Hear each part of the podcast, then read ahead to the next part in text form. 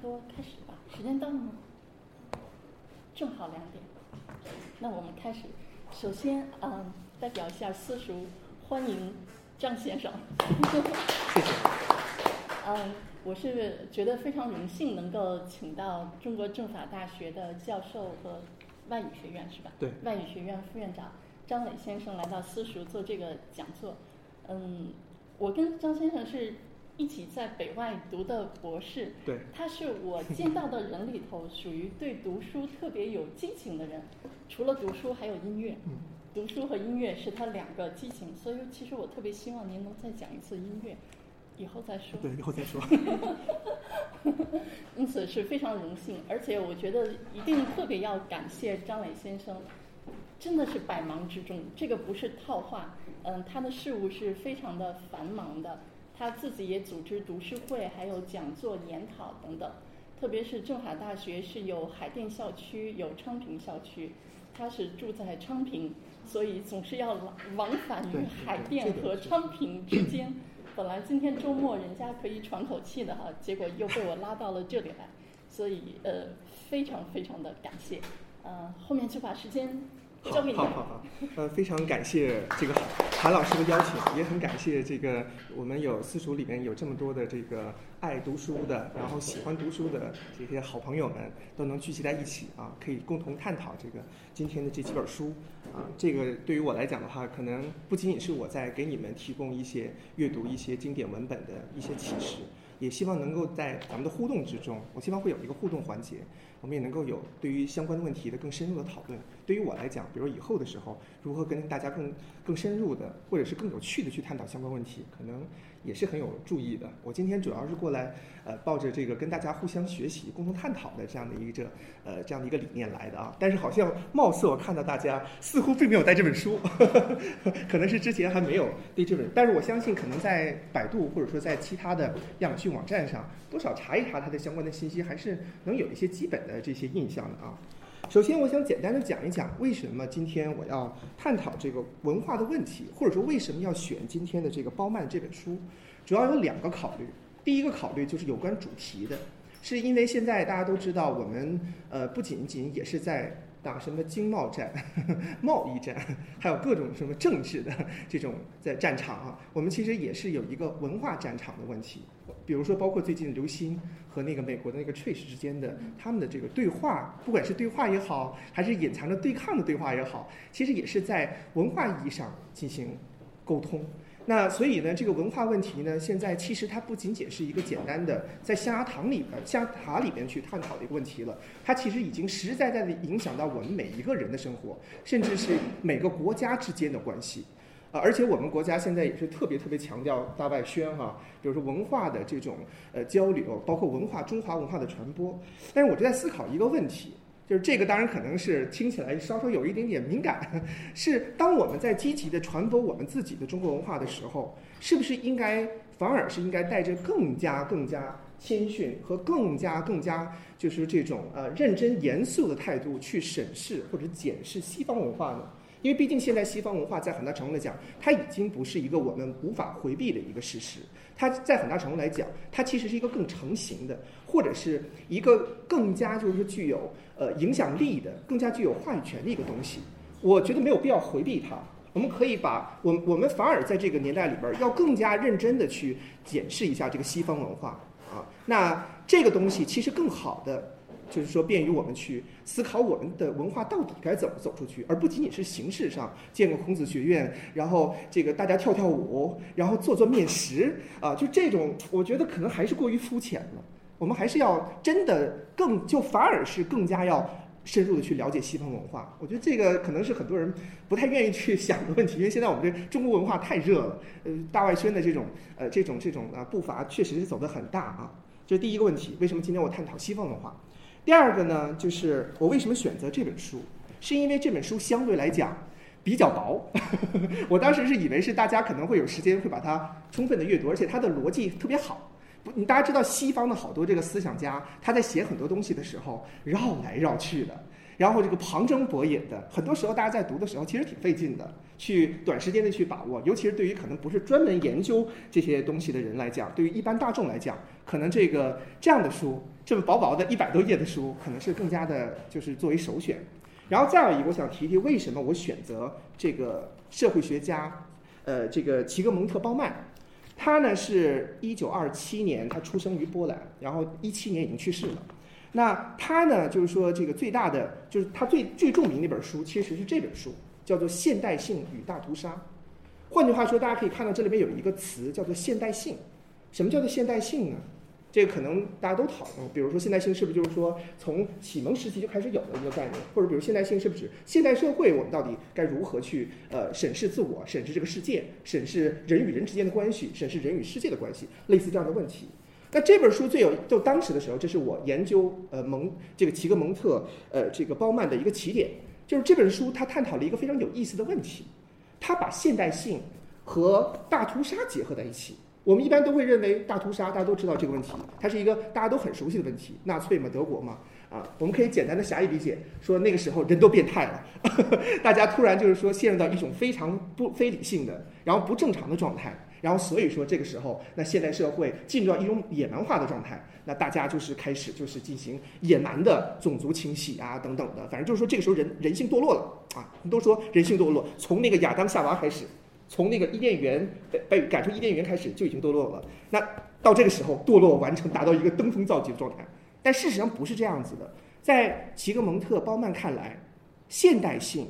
一个看似一个高度的文明，我们比如说达尔文的进化论，就是从低级到高级啊，从简单到复杂，好像到这个时候人类已经进入到了一个空前的一个文明繁荣的文明，那 civilization 对吧？civilized 非常 civilized 非常的文明，那这个时候照理说不应该出现这种大屠杀的事情，结果他告诉我们这句话是在封面里面说，我觉得说特别好，他说大屠杀不仅仅是。犹太人历史上的一个悲惨事件，也不是德意志民族的一次反常行为，而是现代性本身的固有可能。听好了，就是因为人类发展到一定的高度了，就是因为人类这个绝对理性的精神，然后绝对的所谓的一种文明发展到极致的产物，所以说这个时候才是科学的去计算到底该如何杀人，到底该如何去。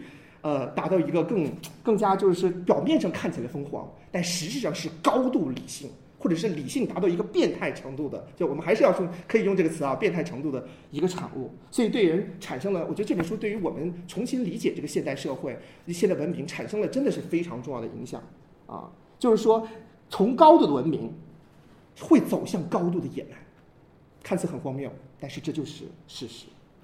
所以说，这个时候就要更加强调什么呀？个体的道德责任。那些盖世太保，那些特别特别就是这个暴力的、血腥、看似暴力血腥的那些纳粹的刽子手，他们都是外表极其光鲜的，都是非常有文化的。说白了，都是又懂音乐又懂艺术，然后彬彬有礼的，特别有礼貌，善待老人，善待儿童。善待当然都是自己的儿童、自己的女性、自己的人，那你想想，这是不是一个很大的讽刺呢？那为什么当你人达到这么一个高度的时候，那却可以做到这样的事情呢？所以说这本书是他对现代性思考的一个起点，对我触动特别大。当然了，从这个现代性开始，一直到后来流动的现代性，然后流动世界中的文化，甚至包括流动的恐惧。流动之爱，所有这些相关的问题，那就都可以串在一起了。就是说，他的意思其实就是所有这些书都在说的意思，就是说，我们现在表面上看起来是了解我们现在的世界，但事实上很多人的了解都是不对的。我们其实根本就不太了解我们到底现在这个世界什么样的，包括这个现在的世界里面的文化到底是和整个这个我们现在的这个世界有哪些关系，他们彼此之间是怎么样互相塑造的。这个是非常有意思的一个事情啊，所以说我就简单解释一下为什么选择包曼，就是或者说他的一系列的书，它是怎么样一个呃，就是说这个串联在一起的。那好，那我们今天就一起回到这本书《流动世界中的文化》。这本书呢，其实真的不是很厚哈，我觉得可能我也不会说那么长的时间，因为它确实没有那么厚。那这里这本书呢，主要分成六章，它最好的地方就在于这六章每一章都有，就是这六章之间的逻辑性很好，就是我可以用一个相对说比较。自信的方式去把它给穿起来。当然了，它就像所有的思想家一样，你也不可能从简单的说从第一句话看到最后一句话就是这样简单的线性的这样一种连接。他肯定还会，他写的时候其实是抛出一些现象，然后让大家去思考这个问题。哎，到底怎么回事呢？然后接着就思考，啊，是这么回事。哎，好像跟以前又不一样，所以这就又追回原来是什么样，然后和现在产生一个对话。那我就不这么做了。这个是他写的时候可以这样子。我是希望再把这第一章，比如说他第一章是文化概念、历史的演变与阐释，我希望把这一章按照线性的方式，按照一个时间的顺序重新给它编排一下。当然了，这种努力如果你没有看这个书，你们就看不看不出来了。这个可能稍稍是遗憾一点啊。但是不管怎么说，我做一下线性的梳理。首先，这本书里面提到了文化，它反复的都提到这个文化的这个概念，我必须要说明。这里的文化指的是什么呢？这里的文化必须要把它放在一个特定的语境之中，它是欧洲文化，你都不能说它是西方文化，它是欧洲文化。所以大家在读的时候必须要注意这一点。我们中国人其实特别喜欢一说到文化，说到我们中国文化，我们不太用愿意用文化来代表，呃，这个我们的中国文化。你看这个也是带着一点。不自信哈，你看欧洲的人，他就把文化概念当据为己有了，就是我的欧洲文化就等同于文化。所以说这个文字里边其实都有很多的功利，或者说很多的一些小小的一些呃积分在这里边的。他总永远都只说文化，他不会说欧洲文化什么呃什么什么什么，或者说是那个西方文化，特别有意思的一个事情啊。所以说简单的说一下，这里的文化指的是欧洲的文化。呃，那我简单梳理一下，它这个这个部分呢，应该是所有的这个。呃，这个这个这本书里边，呃，最值得去阅读的，因为它基本上来讲的话，相当于是读了我们一下子读了很多书啊，把文化的它从开始最开始的起源，包括它的这个整个的发展的历程，都做了一个很好的梳理。我简单说一下，它的第一个部分，它主要是从启蒙运动时期开始说起的。就是他界定了一个时，他没有不能说什么太古鸿蒙啊，不能说那么早了啊。其实那时候肯定也有文化嘛，但那个时候的文化可能不是我们严格意义上所谓的现代的文化。那现代的文化开始的话，还是从启蒙运动时期开始。你看这词儿就起得很好嘛，启蒙。我相信可能大家在了解这个词的时候，enlighten，对不对？这个其实已经在告诉大家，这个时候文化的使命或者它的职责是什么了。事实上，呃，就是齐格蒙特鲍曼在去谈这个问题的时候，也是按照这个逻辑去讲的。就是要启蒙，启蒙的意思就是像比如说爸爸妈妈教孩子，你到底要怎么样去呃看待这个世界呀？你到底要怎么去理解这个世界呀？怎么样是一个好人呢？怎么样是一个坏人呢？当然不会告诉你去培养他做坏人了，但是会把这个区别说得很清楚，大概是这个意思吧，或者该做什么不该做什么。那这个时候呢，启蒙运动时期呢，呃，它这个时候文化的意义呢，我们可以从两个角度去思考。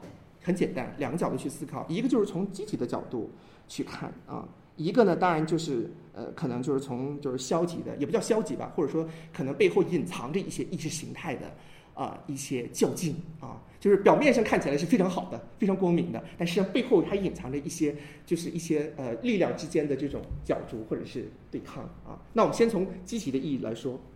那这个第一个时期文在现代社社会、现代文明里边，第一个时期就是启蒙运动时期的文化的意义是什么呢？我们可以说它是起到了这样的一种角色，什么角色呢？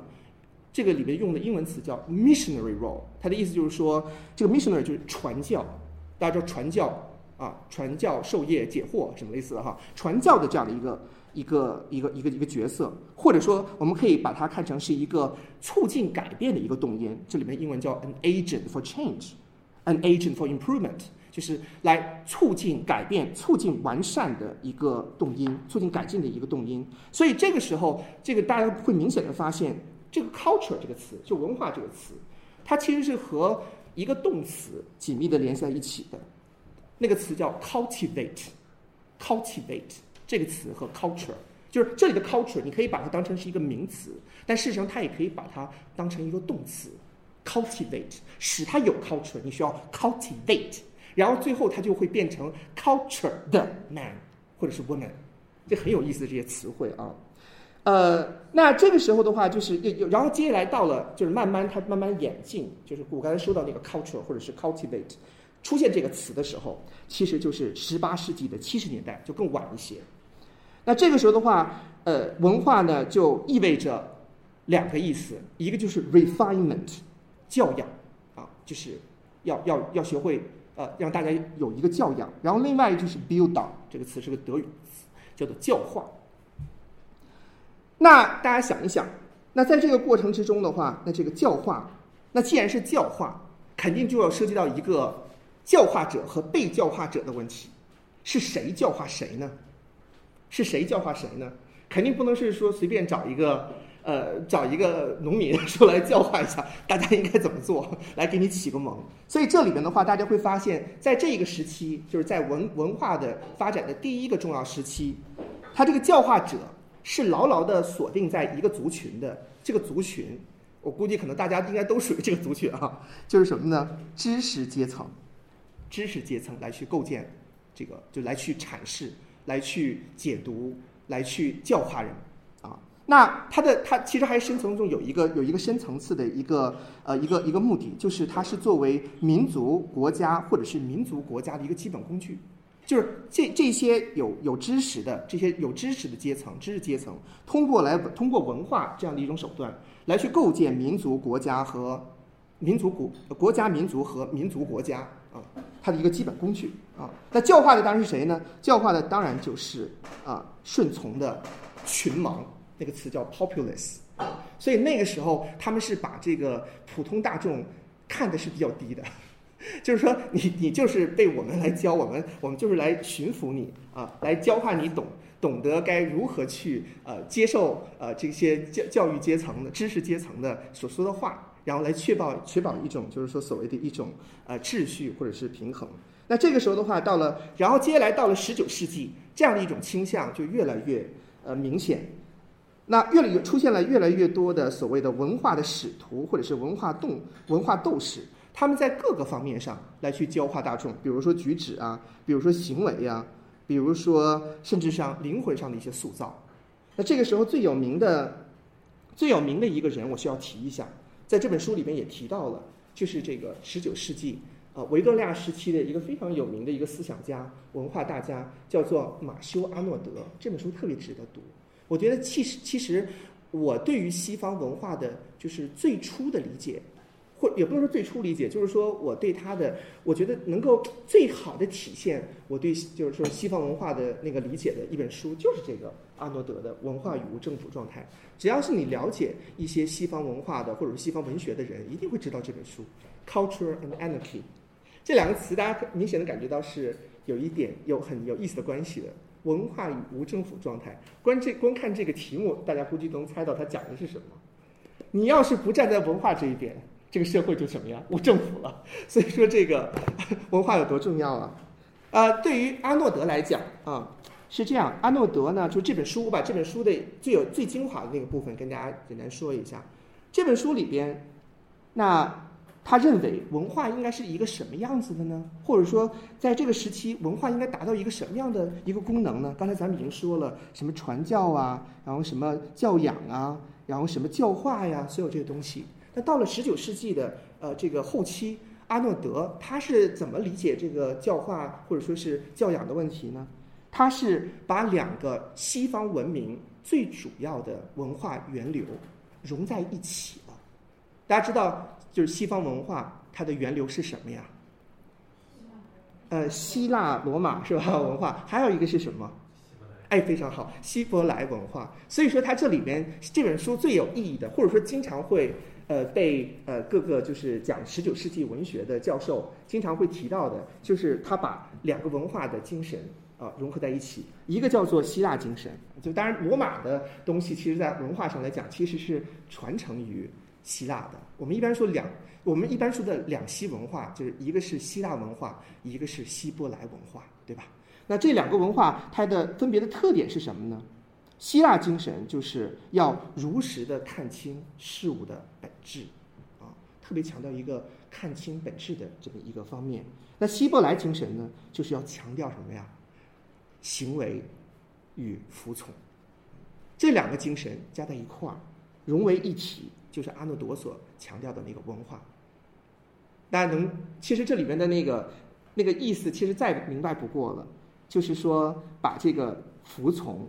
和真相连在一起。你服从了，这两个东西照理说好像不太不太那个，就是这个融合，但是它融合在一起，我觉得挺微妙的。就说其实，在很大程度来讲，就对于最好的东西，你当然要服从了，对不对？所以说，如果如果这个文化要是被人家利用了，它就很麻烦，因为他说我这个是真理啊，你真理你为什么不服从呢？就是希腊文化、西方文化，其实我觉得蛮有些地方是蛮冲突的，但是它就融合在一起了，就很有意思。它这里面有一段话经常被人引用。而且也是所有了解或者说熟悉西方文化的人一定会提到的。他说：“文化是什么东西？”他说：“Culture is the best that has been thought or known in the world, current everywhere. It make all men live in an atmosphere of sweetness and light。”他的他的意思其实很简单了，我没有去查那个中译本啊。他的意思就是说，文化是所有我们人类所知或者是所想的最好的东西。听起来好像挺虚哈，但是他们其实心里边是有一套书书单的，比如说什么什么什么东西，对吧？就像我们今天呃，就是今天的学者哈罗德·布鲁姆，这个也是肯定也是一个文化大家了，对吧？他也会，他专门就告诉大家，你们都说想读西方的经典，我给你写一本书《西方正典》，The Western Canon，直接把那些书都列出来了。所以说，其实从我们今天角度来讲，尤其是一个相对来说比较 liberal 的一个时代哈。我们会觉得这种行为比较讨厌，就你凭什么你告诉我这个东西就是最好的？这是个二十一世纪、二十世纪的人，现在应该还在在使，没听说他去世啊。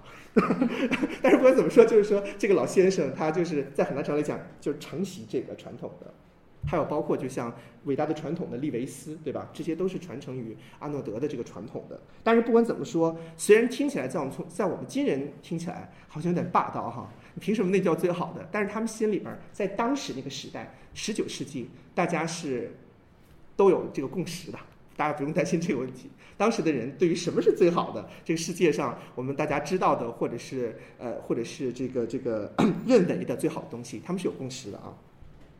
那接下来他又说，那只有文化才能够使每一个人都能够活在一个什么样的一个氛围之中呢？他用了两个词，特别特别的好，一个叫 sweetness。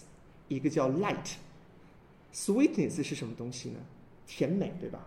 对。然后 light 是光，光和甜美好像不是一回事儿，但是光和甜美其实就是什么呀？希伯来精神和希腊精神嘛。然后两个融在一起，你看，我也不告诉你哪个是哪个，反正你反正你接受了 sweetness，你当然就要接受 light 了。那接受 light 的话就 sweetness，那两个东西呃是一样的，很有意思啊。那当时呢，阿诺德他阿呃对呃阿诺德对有一个德国的思想家叫阿多诺，我们有同学经常会弄混，搞得我现在经常也会说混了，两个非常不一样。阿诺德他的这个之所以就是这样去理解文化，或者说之所以这样去定义文化，他和之前的什么教化呀，或者说是教养啊，除了这个之外，他还有一个更加呃具体的原因。这个具体的原因大家都知道，十九世纪英国那是高度。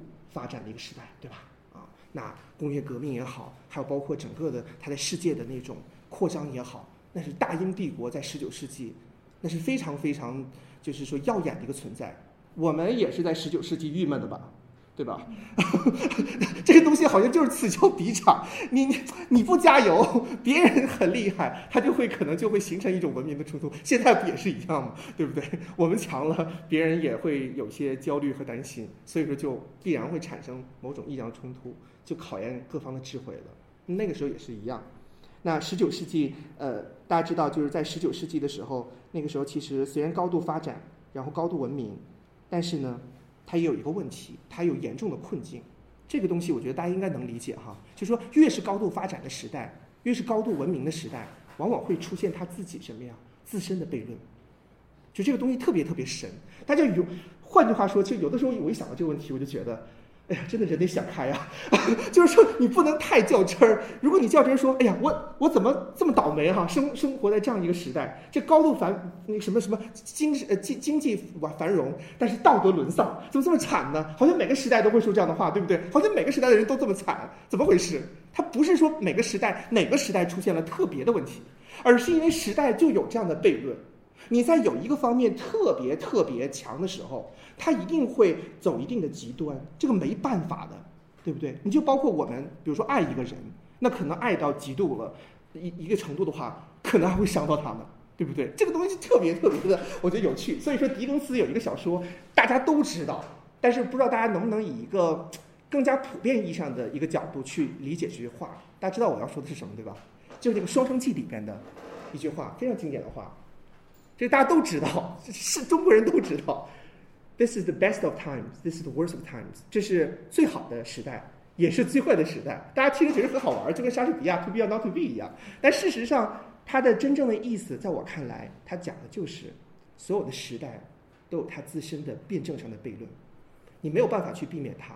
如果一个时代高度文明，肯定就必然会有非常严重的，比如说道德呀、精神的问题。这个东西是不可避免的，所以大家淡定啊。我们 我们读书其实也也是为了要改善自身，我们要淡定。每个时代，这个时代有这个时代的好，就一定有它的坏；有它的坏，也一定有它的好，就看你要的是什么。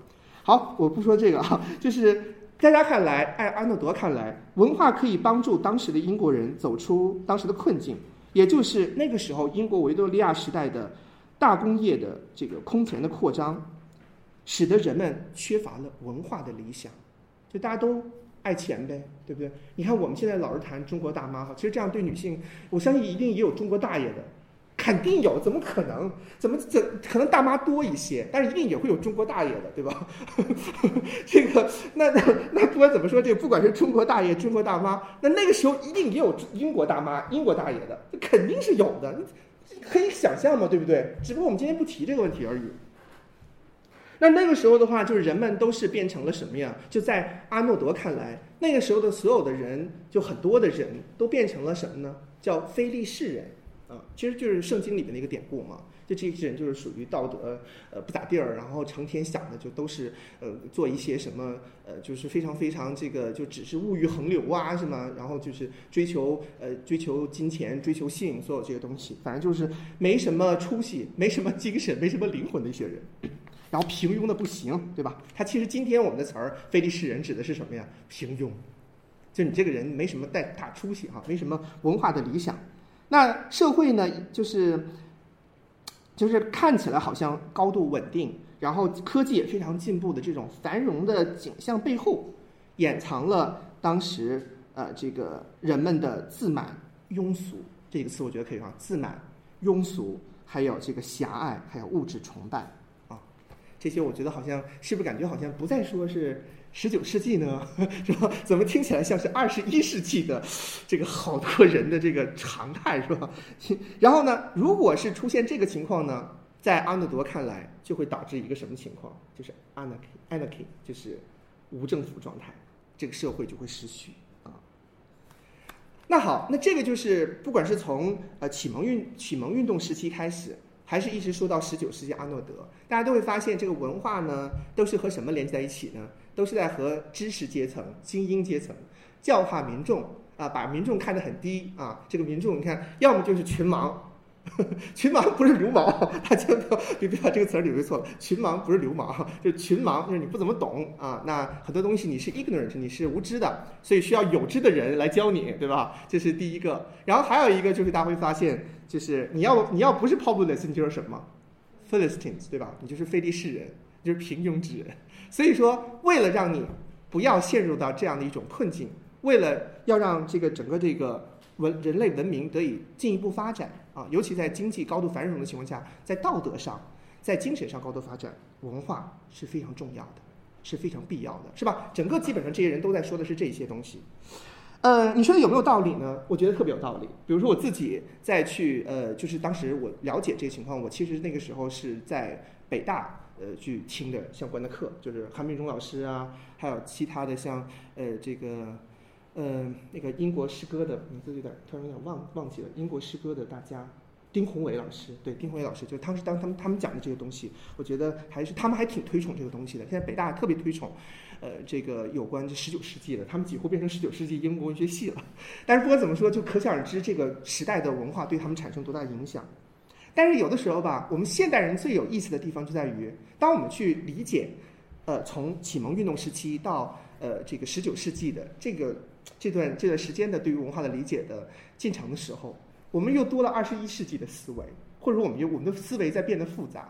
我们就特别喜欢去把这个东西和什么意它背后的意识形态呀、背后的价值观呐、立场啊等等东西联系在一起，我们就会思考这样一个问题。说白了，就是当这些人，当阿诺德们、阿诺德们啊，再去这样去强调文化的价值的时候，这个文化似乎并不单纯了。如果这个东西它那么单纯，可能它也不会拿来用。但是拿来用呢，它就一定会赋予它一些价值。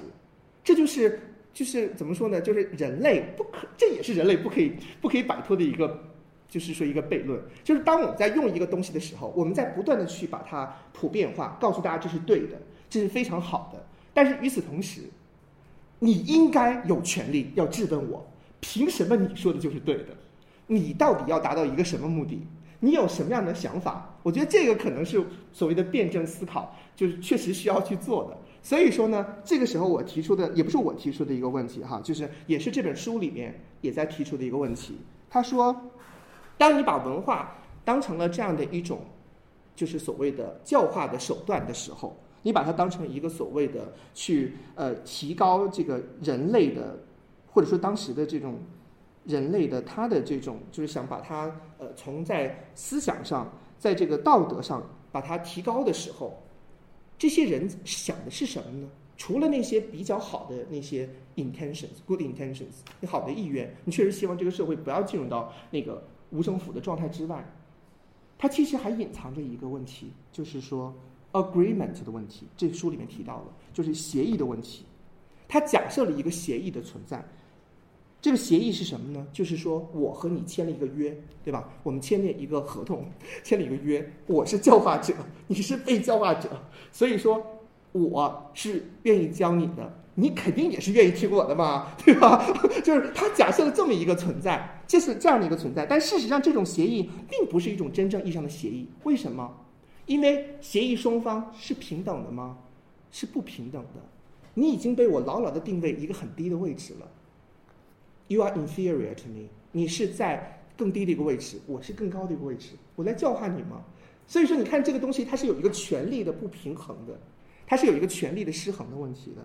我不管我是有多么高的学问，不管我了解的多少，但是我不能想当然 take it for granted，就是想当然的觉得我就可以教化你。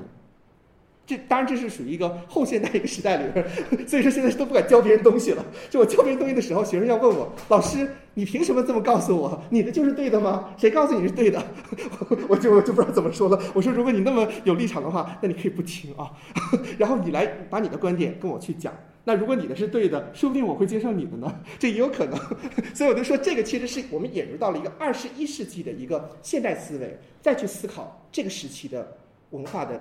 这种现象啊，所以说不是当事人可能当然不见得去想这个问题，当事人可能会有一个 consensus，就是大家可能会有这么一个，就是一个所谓的一个默契哈，会有一个这么样的一种共同认知，那就是嘛，那我人家知识分子高高在上，人家懂很多，那大家就好好学习，天天向上喽，对吧？那个时候可能就是这样，现在不是了，现在是你教我，我得不断的去思考，你为啥这么教我？你说就是对的嘛？我要好好琢磨一下，说不定我觉得你是不对的，是不是？你可能是在通过这样的一种方式来去把你的一些价值观强加在我身上，对吧？啊，这个这种是合理的怀疑，或者是合理的，就是说辩论，这是应该的。如果我没有这个，我觉得反而不是一个现代人的表现，对不对？但是不代表就是说你就想想当然的，或者说你就简单的反驳就是你的。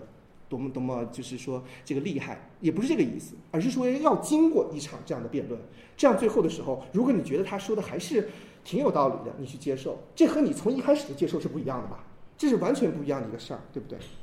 那好，那这个还是说回来这个协议的问题，在事实上，这种协议并不是一个真正意义上的协议，只只有双方这个只有单方签字，而且是在新成立的所谓的知识阶层的唯一的领导之下。履行，唯一的领导，这个英文叫做 exclusive dictatorship。他用的这个词，我觉得比 leadership 还狠。leadership 只是领导，dictatorship 这是变成独裁了。像我们说无产阶级什么什么这个专政，当时用的词好像就是 dictatorship，是吧？dictator 嘛，独裁者嘛，对不对？那 dictatorship 是他一种身份啊。而且它也导致了什么呢？它不仅这是在国内，它导致了说这个知识分子阶层。当然的，就要享有权权威，他就要来作为领导者来去告诉大家该怎么去做。还有一个问题，这就涉及到我们为什么惨了，因为那个时候，那你想一想，当欧洲的这些知识分子，他们如此坚定的认为，他和自己国家的国民，还有整个这个全世界，都形成了一种当然的契约的时候，他会怎么做？教化你啊，对吧？要教化你的是吧？比如说你在中国，你老老实实的那种清朝的一个子民，是国民，然后你可能没有觉得说我跟你这个法兰西、英吉利有什么关系，但是英吉利、法兰西不觉得不对呀。我们是文化领导者呀，是吧？我我得，你们不懂事儿，你们都是处在蒙昧之中，你们都需要被 enlightened，你们都需要被 educated，对不对？你们需要被教育的，我需要去启蒙的，这是我当然的责任呢。我不这么做，我对不起上帝的，我对不起全人类的，我必须要去怎么样啊？来教你，殖民就是这样出现的。大家想想，是不是就是这个逻辑是这样的吧？它其实是一个文化的逻辑。也不仅仅是说一个经济扩张的问题，我们经常会理解说，好像什么什么呃什么贸易啊出现了问题，什么什么就是说什么这个白银啊，他们的白银外流到我们这儿了，然后我们这老赚钱了，怎么这跟今天这么像呢？就说我们赚他们钱了哈，那个时候也是这个逻辑，说我们挣他们的钱了，而且我们是赚他们的白银，是吧？多像啊这种东西啊，就觉得自己吃亏了嘛，所以说就打着这样一个名义来去展展开战战争。那除了经济之外，大家看到了还有一个文化的层面，他深信，而且那个时候大家知道，就是十九世纪的时候，有一有一个流派特别有意思，因为我曾经研究的是十九世纪的，呃，就是英国的文学，我现在研究的其实是二十世纪多一些，二十世纪英美文学，但是它其实有成绩性的嘛，所以十九世纪文学那时候研究的时候就提到了有一个思潮叫做社会达尔文主义，社会达尔文主义和达尔文主义。不太一样，达尔文或者说达尔文他提到的很多的观点，就是比如说物种的，是吧？他这个什么什么演进啊等等这一系列东西，他还是有，他还是强调一些差异性，或者是不是那么简单的那样的一个从低到高，从简单到复杂的。达尔文他的思想比我们所理解的那个物竞天择适者生存是要更复杂的多的。这点我需要为达尔文辩护一下，这是我们今天只要研究达尔文的，不是研究达尔文，就是说了解相关情况一个共识了。那为什么他的那种理念，然后会影响到我们今天这么这么深呢？就什么物物竞天择适者生存？其实这是谁呢？这不是达尔文，这个人叫做 Herbert Spencer。Herbert Spencer，赫伯特呃，就是斯宾塞，他提到了一个东西叫做 social Darwinism，社会达尔文主义。他把那个达尔文的那套东西呢，简单化成了。简单化之后，还用在社会领域了，所以说这个时候大家想一想，就是包括到后来的纳粹等一系列，它都是慢慢这么演进的。它强调一种什么呀？它强调什么？所谓的人类的文明的演进的过程之中，有一些文明，有一些人是高级的，然后另一些人是低级的。然后比如说欧洲的，他的人就在逐渐变得越来越高级，那其他地方人可能就没有这么高级。那所以呢，那当然应该由这些高级的人来取代这些低级的人。好像这句话最近是不是习总也在那个 一个什么东西上说了？说什么国家民族没有什么优劣之分？我忘了是在哪听到了，反正说了这句话，就说他他是在一个什么呢？是不是在五一讲话呀？好像是五一讲话。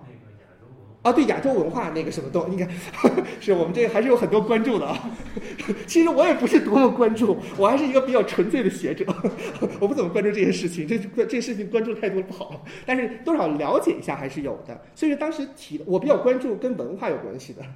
但是不管怎么说，就是他提到的这个问题，就是说。呃，大家不要觉得你就一定天然的要比我高级，你就比我先进。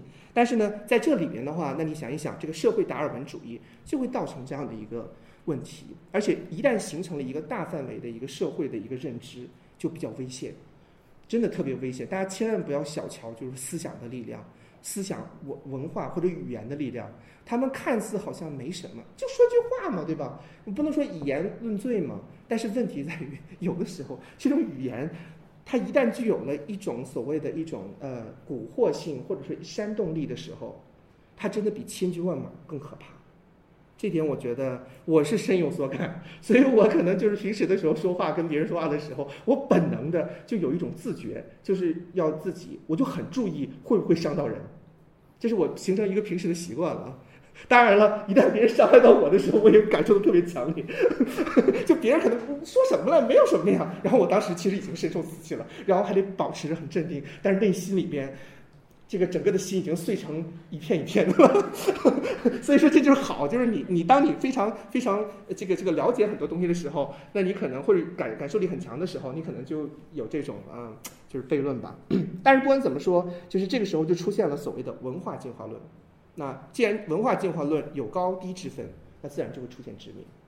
所以十九世纪是不是一个殖民的一个重要的时代？危险吧，对吧？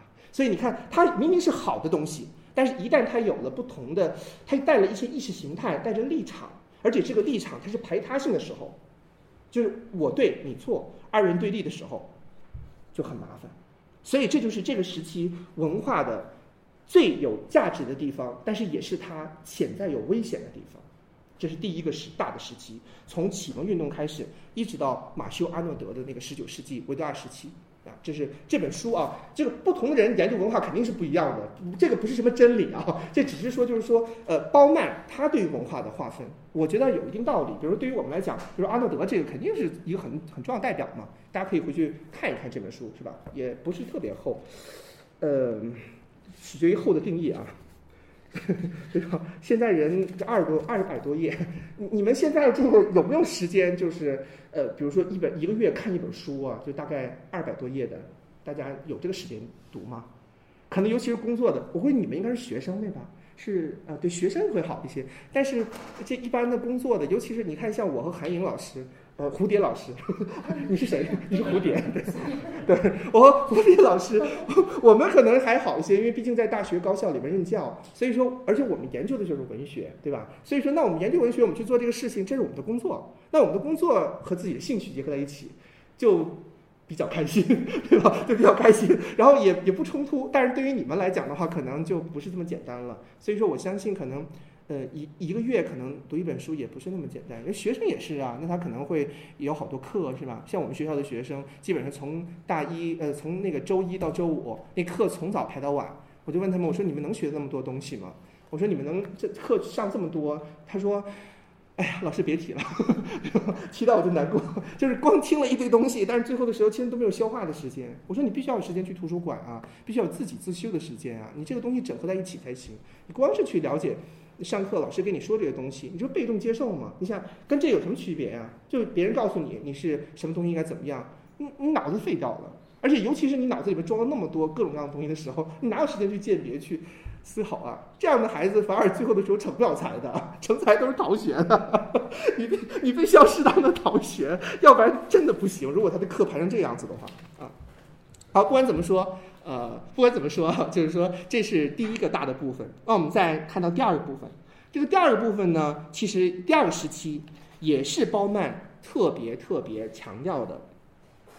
呃，那这个时期呢，在他看来呢，就是预期的产品就是文化，他把它文化当成一种产品已经成型。那这个就是说群盲呢，这个时候不再是群盲了，而是变成了什么公民团体了。这个是一个很有名的一个思想家，我可以给大家去，就是第二阶段啊，代表的思想家是这个人，叫做布尔迪厄，不知道大家听说过没有？这本书是有中文版的啊，大家不用紧张，呃，中文叫做区分。啊，布尔迪厄啊，然后区分，呃，它是两本，因为那个我的包比较小啊，所以说这个它那是两本书，太带太多了，就就算了，把这个英文这个是带过来就好一些。这本书是到不到六百页，但是它确实是一个在去研究文化的领域一个特别需要去读的，因为它这个时候就是它是在一九七九年写的，就是他这个时候把这个文化跟之前的就十九世纪啊，甚至更早的启蒙时期做了一个区分。因为他认为，就是文化的接受者变了。原来那些文化的接受者，大家都记得什么群盲啊、非利士人，就他把那个接受的群体看得很低。这个时候呢，他认为这个群盲已经变成了什么呀？已经变成了公民的团体。公民的团体和原来的群盲就不一样了，他已经是就是在呃很多的方面了，已经有一个自己的一个思想了。那这个时候文化是变成了一个什么样的作用呢？它变成了什么？变成了平衡器和镇静剂啊。英文叫做 establish，establish，另外一个是 tranquilizer 啊，镇定剂和平衡器。什么意思呢？他要说的意思其实也不是说那么的难。他把文化呢和什么联系在一起了呢？文化和你的所谓的阶层或者是阶级联系在一起了。在他看来，这是一个新的一个文化的现象。那这个时候的文化呢，是一种标出、标出，把它给标出来，并且防守阶层差异和界限的工具，是一种呃有好处的一种需要。这个在呃，这个在这个就是呃，在这个这个书里面的这个第二页提的非常清楚啊。我看一下，我我给大家念一下，因为大家手中也没带这个书哦。布尔迪厄，他这里翻译成布迪厄了哈，有人翻译成布迪厄，有人翻译成呃布尔迪厄，差不多吧。布尔迪厄他坚持认为什么呢？他说每一个艺术产品，当然它这里面说的是文化，就是它把它具化成呃艺术产品。每一个文化，每一个艺术产品，或者是每个每种文化，都是面向特定的社会阶层，并且仅限于这个阶层，而且只只为或者是主要为这个阶层所接受。这句话大家能听明白它是什么意思吗？这里面我简单的给它做了几个分类啊，就是第一个，第一个就是他在去阐释这个文化的定义的时候，他至少有以下几点值得我们去思考。第一个就是它针对的文化所针对的对象是特定的，啥意思啊？就是原来的时候那个文化是不是挺普遍的？哎，我教你是什么，你就听着就好了，普遍真理，大家都要接受这种文化。是吧？你都要学我这个 sweet is a light。现在不是了，我教的这个文化是 A 文化，我只针对 A 文化的那个阶层。你 B 文化不可以听的，我们不一样的，对吧？你去听你的 B 文化的那个东西，你去听你的 C 文化的东西，然后你去听你的 D 文化的东西。你是 A，你就去听 A 的文化；B 你就去听 B 的文化。所以说，大是不一样的，对不对？非常非常不一样。然后还有呢，就是具有排他性的，对不对？它具有排他性的，它不，它不是那种普遍性的，它不，它不要求就是说你，你就是它不以说我的文化被全世界人都去接受了，它不以这个为傲，他觉得反而是对于他的侮辱啊！我的这个文化，呃，你不是这个阶层的，你就不要去接受这个文化。然后所以说他，然后第三点呢，就是接受度相对要求比较高，不是谁都能够就是说接受。这个东西的，所以说我本能本能的就做了一个区分，你不适合接受我这种文化，另外一个接受这种文化，所以说他最后的时候，布尔迪厄他总结这种文化或者艺术产品，它有以下三种功效，第一个就是阶层定义，让你更加清楚你自己属于哪个阶层，阶层定义；第二个是什么？阶层隔离，阶层隔离就是大家各自。各自就是在各自的领域里边去说话。第三个就是阶层的成员，它这个词有点怪怪的。它其实意思就是说 membership，成员，它是这个意思，它是强调你的一种身份，就是说他会很清楚的把谁是我的人，谁不是我的人啊，我们和你们清楚的区分开来。所以说，这个时候文化它起到了这样一个作用，然后他觉得这样是最安全的。你看，你 happy 在你的这个领域里是吧？比如说韩老师，呃，这个蝴蝶老师，他在他的这个古琴，然后我在我的这个古典音乐是吧？我们不一样的，你是古琴帮，我是古典音乐帮，咱们不是一回事啊。我们不要沟通好，我们不要沟通比较好，这样我们也有我们自己的 followers，你你有你的 followers。然后你们天天谈谈谈谈，我们天天拉拉拉，是吧？所以说，基本来讲是这样的一个状态。那大家想一想，大家想一想，想一想，就是说这样的一种标准和之前那个标准产生这么大的一个区隔，大家觉得它是我们应该如何去理解它呢？它是不是其实是具有一种保守性质呢？是不是挺保守的？但是它保守的性质。事实上来讲，它也不是完全的一种，呃，怎么说呢？我并不是说它是一个落后或者是一个倒退，那它反映的一个现象是什么呢？就是说，其实整个这个社会就呈现出了一种什么呀？一种彼此之间的，呃，他特别特别想突出自己的价值的这样的一种倾向。啊，文化变成了一种阶层的或者阶层阶级身份的一种代码啊。原来的时候，文化具有普遍性，它并不强调，并不区分阶层，它只是把文化抬高，把它想象成一种改造这个社会、改造人类的一个手段。但现在，它不，它不强调改造这个整个人类社会了，而是更多的时候是为你的阶级的界定或者你的阶级的本身的认知产生了某些重要的关联，是吧？嗯。好，那这个时候的这种标准，它的一个问题，大家想一想，就是这样的，你去把文化和所谓的阶层或者是阶级的身份把它连接在一起，它会有什么问题呢？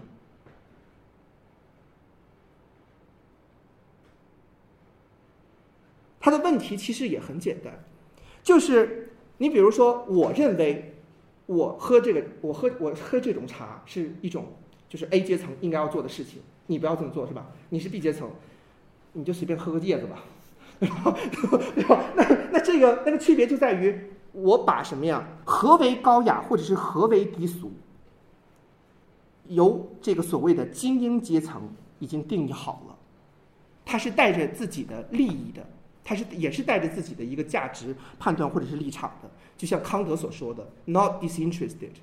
它 disinterest interest 就是有利益的，涉及到利益的，不是感兴趣那个词啊。然后 “disinterested” 就是说不涉及到利益，not disinterested” 又回来了，就是 interested。那但是事实上呢，这种标准更大的问题还不仅仅是这个，还不仅仅是说它涉及到一些利益，或者说把一些所谓的高雅和呃这个这个低俗呃做了一个区分。它更重要的问题是，当他在他在就是说这个他所去捕捉的这种文化的这种观点，正是在他不可避免的，也是快速的失去他位置的时候。换句话说，你想这本书是在一九呃七九年写的，在这个时代，之所以布尔迪厄去强调这样的一种文化的观念，其实是有一点点什么呀过时的。你想一九七九年，一九六零年的时候，其实就已经是世界就已经是吧大变化了，多么激进呀！一九七九年，你说你写了这么一本书。然后强调这个文化的 什么平衡器呀，这个作用，它明显其实也是有所指的。他其实想要表达的意思就是说，我们这个社会不要那么激进，好吗？不要那么 radical，好吗？你看这个理想也蛮好的，是吧？那这个还你看原来的时候那么的 universalizing，那么的普遍化，到这个时候的话，它作为一个区隔，你看那大家也都很安全呀，对不对？你看，可能我们现在可能还真的挺期待这样的。比如说，我举个最简单的例子，你说实话。你大家可能都会说什么？等一会儿我们会提到多元文化主义啊，就是会提到另一个问题。你说现在我们，比如说大家都可能会有出出国的经历哈，或者说可能至少看过别人出国吧，对吧？那或者是了在电视上了解过别人出国的看到一些情况，大家会发现这个世界是不是变了？怎么变了呢？比如说你去巴黎的时候，你去呃伦敦的时候，啊，第一个可能大家最大的反应就是。中国人好多呀，是吧？这可能是，反正我的感受是，我觉得我我走遍世界，我全都是，哎呀，都 all Chinese，对吧？这种感觉很强烈。然后当然也很亲近吧，可能只能是表现亲近一下。然后另外一个就是什么呀？就你会发现，现在这个世界，我们以前认定的，比如说巴黎性、伦敦性、爱尔兰性，就是加个 ness，n e s s 那个。你你说现在我们能定义吗？你说我们去了伦敦，你觉得那个或者是去了巴黎，你觉得那个地方还跟以前我们所认知的巴黎或者伦敦一样吗？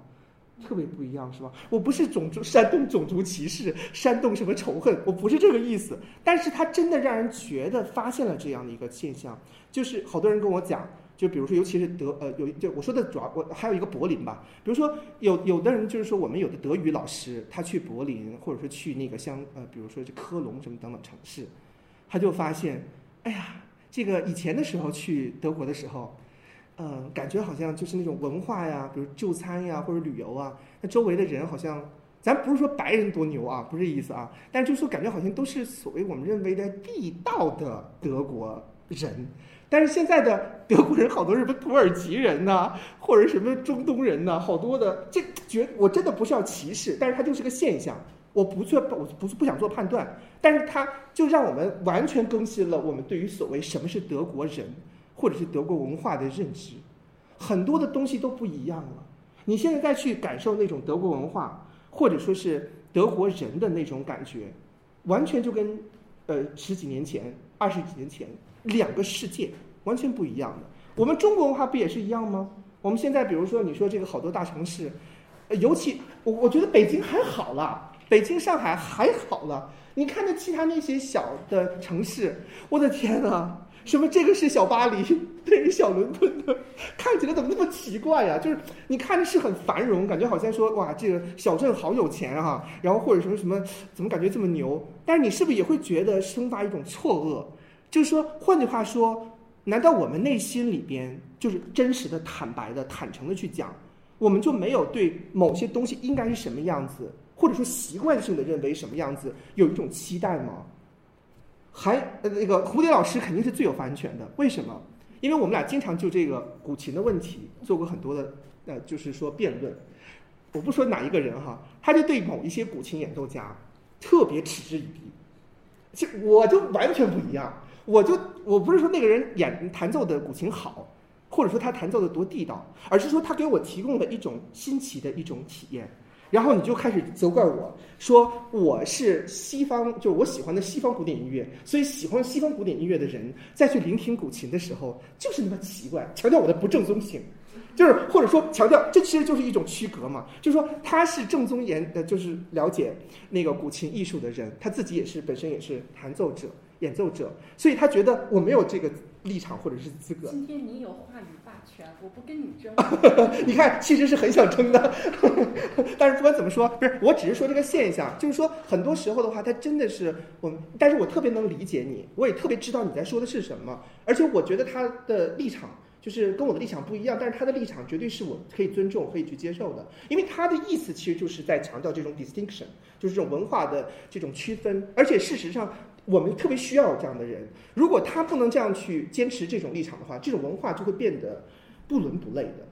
对不对啊？我希望他在一定意义上艺术的不伦不类，那是因为我的理解是那种方式的。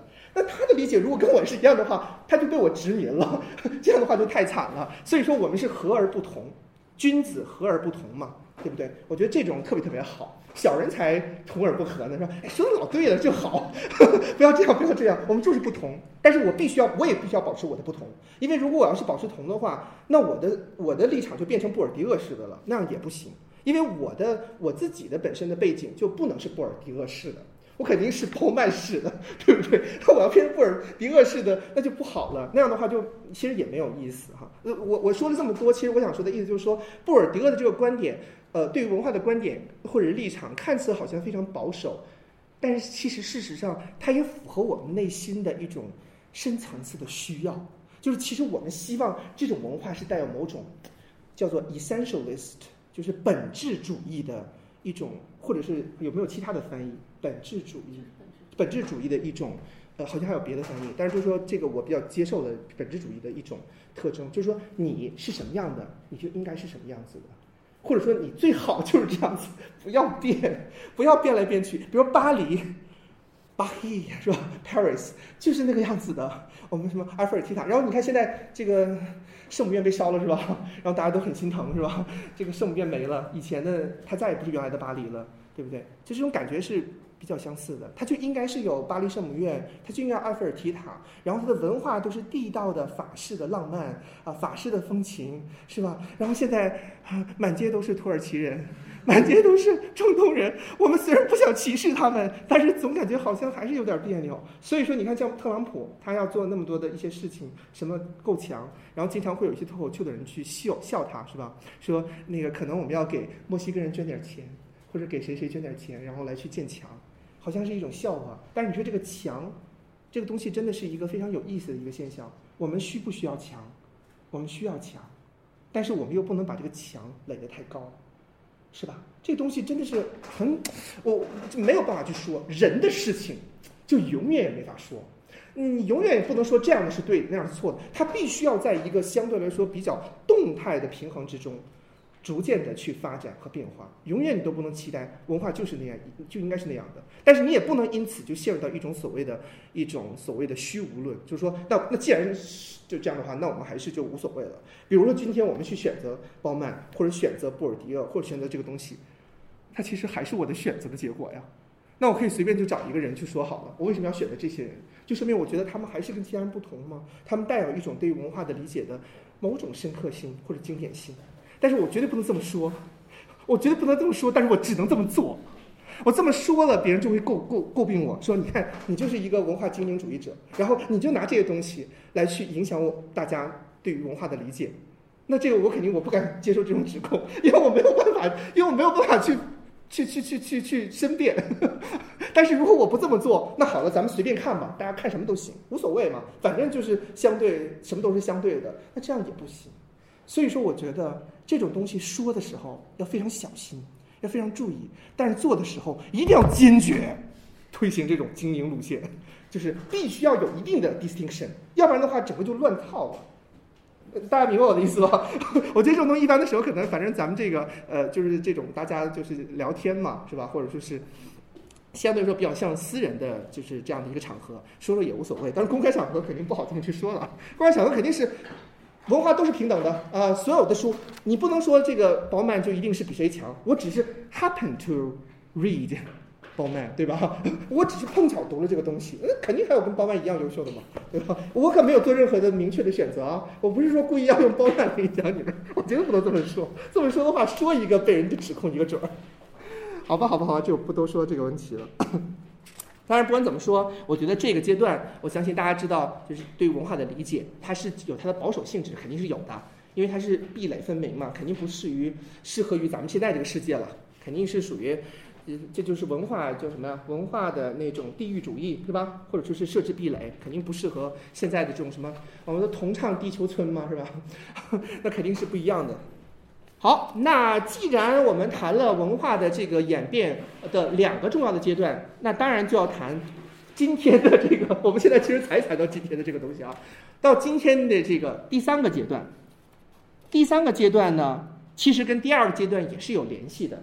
那第二个阶段，大家知道，就是我刚才已经说了，布尔迪厄在提出那个观点的时候，其实那种文化的观点已经示威了，他是要在那个示威的时候。去再重新提到它的意义所在，啊，而这个意义当然跟教化启蒙不一样。到了今天的第三个阶段，文化之所以是失去原来的那种 distinction 区隔的区分的这样的一种立场或者是位置，就是因为当今的社会已经是一个什么样的社会呢？就是咱们这个题目，它是一个流动的现代性的社会，流动世界。我不知道大家看这个词的时候，会不会觉得写的很诗意呀？流动的世界，是吧？大家都挺喜欢水的。你看我们这屋里面这么多水，各种水，茶水、饮料水，而且还两种饮料哈。那这个时候，它其实这个流动是跟水有关系的，没有问题。那它强调的是和什么对比呢？当你说这个东西流流动性的时候，它其实是和什么连在一起，或者什么做一个对比？你说这是一个 liquid，对吧？他说我们是一个现代、现代、现代这个社会是一个 liquid phase，是呃流动性的阶段。那之前肯定是不流动的嘛？那什么呀？solid phase，就是固态的阶段，固体式的阶段。什么叫固体啊？你一个东西是固体的时候，这是固体吧？对吧？我说，我突然发现我自己这个理科学的不好，我连说这是固体都不敢说了。这是固体的，这是液体的，液态的。液态的它最大的特点就是可以流动，它是不断在变化的。这固态的你可能没法让它流动嘛，它就在这儿，it stay there，fix there，对吧？所以说大家会发现，大家想想是不是挺有道理的？之前的那两个阶段的，不论是社会还是文化，它是不是 solid？它很 solid 的吧？原来的时候，第一个阶段大家记得哈。我教你，你听着，是吧？然后你是群王，我我是我是那个教化者，那这个是不是很固态啊？那接下来到了第二个阶段啊，你是你，我是我，你是 A 文化，我是 B 文化，是不是很固定化啊？大家各自壁垒，各自不同。到这个时候，这个社会变成了 liquid phase，那就说明什么呢？各种各种各样的思潮，各种各种各样的文化都可以并行其中。是不是？嗯，好，那这个时候呢，嗯，是这样，我还需要稍稍的解释一下这里的所谓的“流动的现代性”这个词啊，或者说“流动世界”。这个“流动世界”和“流动的现代性”，这是包曼经常会有的。你看，我刚才已经说过了，我就光把我为什么把这些书带来呢？呃，首先是因为我自己不怕这些书特别沉，我我很享受这种携带很多书然后旅行的感觉。然后第二点是因为我觉得只有用这种视觉的震撼，就这种视觉的东西去震撼你们，你们才能知道就是在包曼的著作里边这个词的重要性，就是 liquid 这个词的重要性。你看，这个当然中文翻译版了啊，liquid modernity 流动的现代性。其实还有更多的，我只没有全带过来。liquid love 流动的爱，然后这个是什么？liquid fear 流动的恐惧。我的天哪，什么都是流动的。然后我们这就是 liquid modern world 流动的现代世界。那这个流动的现代性到底指的是什么呢？我们都知道“现代性”这个词其实是起自于启蒙运动时期，那个时候就有现代性了。就大家，我觉得很多人对现代性的理解好像特别简单。他说现代性，呀，二十一世纪现代性，二十世纪好像也是现代性，因为十九世纪肯定不是了。它它不是这么理解的，它不是说 modern period，它这个现代性的意思不是，我不知道是不是说可能大家都知道。然后我在这儿说了一个很陈腐的观念，但是我好像真的接触很多学生，他们对于这个现代性的理解完全不是我们说那个概念，是吧？他们理解那个现代性好像就是现代社，就是现代这个时期。就是什么当代社会、现代社会，不是那个意思啊。modernity 这个词，它是它是人类社会的一个阶段，就它强调的不是不是不是人类社会一个阶段，它强调的是人类到了一种社会阶段才达到的一种文明的状态。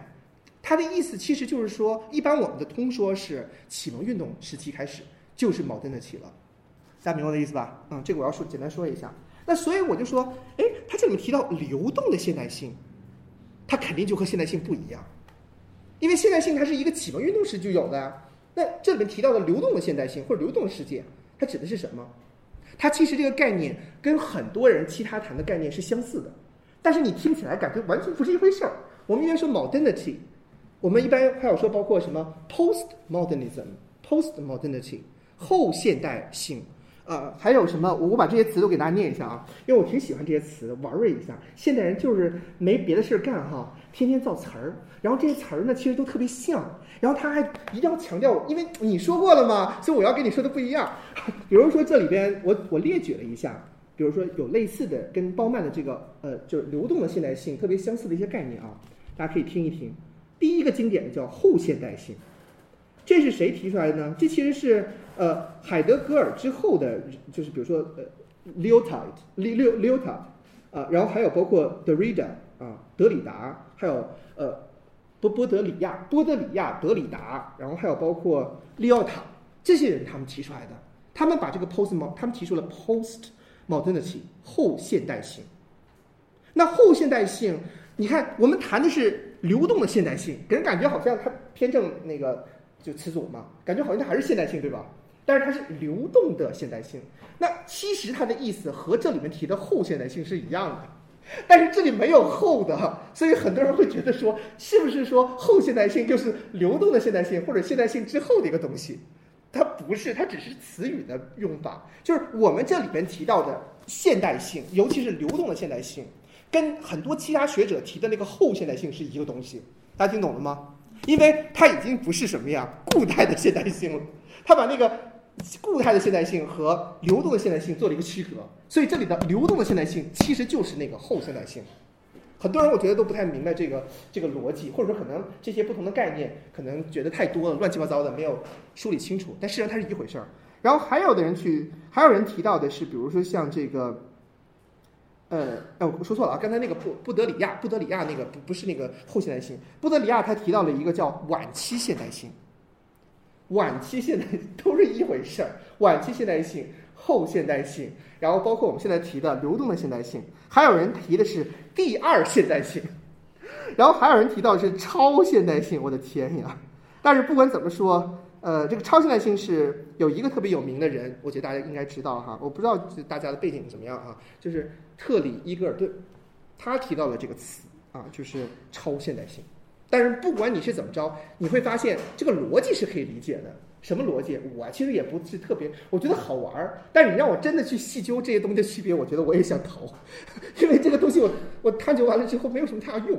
就对于我来讲，他说的东西都是一样的嘛，何必非得这么较真儿呢？我比较喜欢就是接受，我比较懒，我就做他的粉丝信徒就好了，我就接受流动的现代性好了。但事实上，如果你特别追求呃这种不同的词的细微的差别的话，这也是一个很有意思的工作，很好玩的。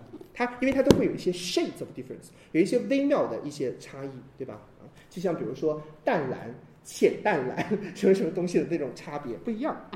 但是不管怎么说，大家可以去比较一下，就是这些不同的词。但是不管怎么说，大家会发现它的逻辑是一样的。它的逻辑的所有这些词的共同点在哪里？就在于它告诉你，我们现在的这个世界，它已经不是一个跟以前一样的现代性了。它已经是一个新的现代性了。你不管是用流动的现代性也好，后现代性也好，超现代性也好，它都在强调跟过去的现代性的巨大差别。大家只要知道这一点，我觉得就 OK 了。至少大家知道，至少我们可以知道，这些人在看似完全不一样的讨论之中，其实做的是一样的事情。好，那我们来看一下，那这个时期的现代，这个时期的文化就起到什么功能？这就是事实上就是这本书最开始提的一个问题啊，就是说，他说，我把这句话这段话念一下，大家听一下。你会觉得很好玩，这句话写的很有意思。这是这本书的第一段话啊，我我啰嗦那么多，但事实上第一段话是这个，他是上来就谈现在的这个流动的现代性的这样的一个社会是什么样的。他说，呃，这个就是他说的是一个考察和研究的一个团队啊，他们呢就是说，诶，说这个，呃，好像这个现在的这个人啊，就说很神奇，呃，原来的时候呢。你看，比如说咱们说布尔迪厄的时候呢，那基本上来讲，大家都是特别有区别的。那你去听歌剧啊，他去听古琴，然后那个去听有秧歌，那个去看呃马马戏团哈，就大家品味挺不一样的。然后大家都享受自己的那个生活。然后这个比范德堡大学理查德彼彼得森他说，现在的人很神奇哈，现在的人呢。他有一个什么特征呢？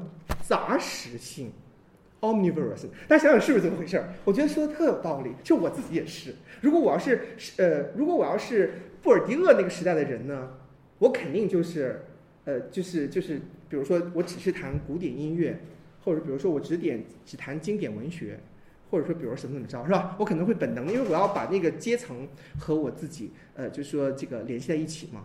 但实际上不是。我 我去听古琴艺术，我也非常喜欢。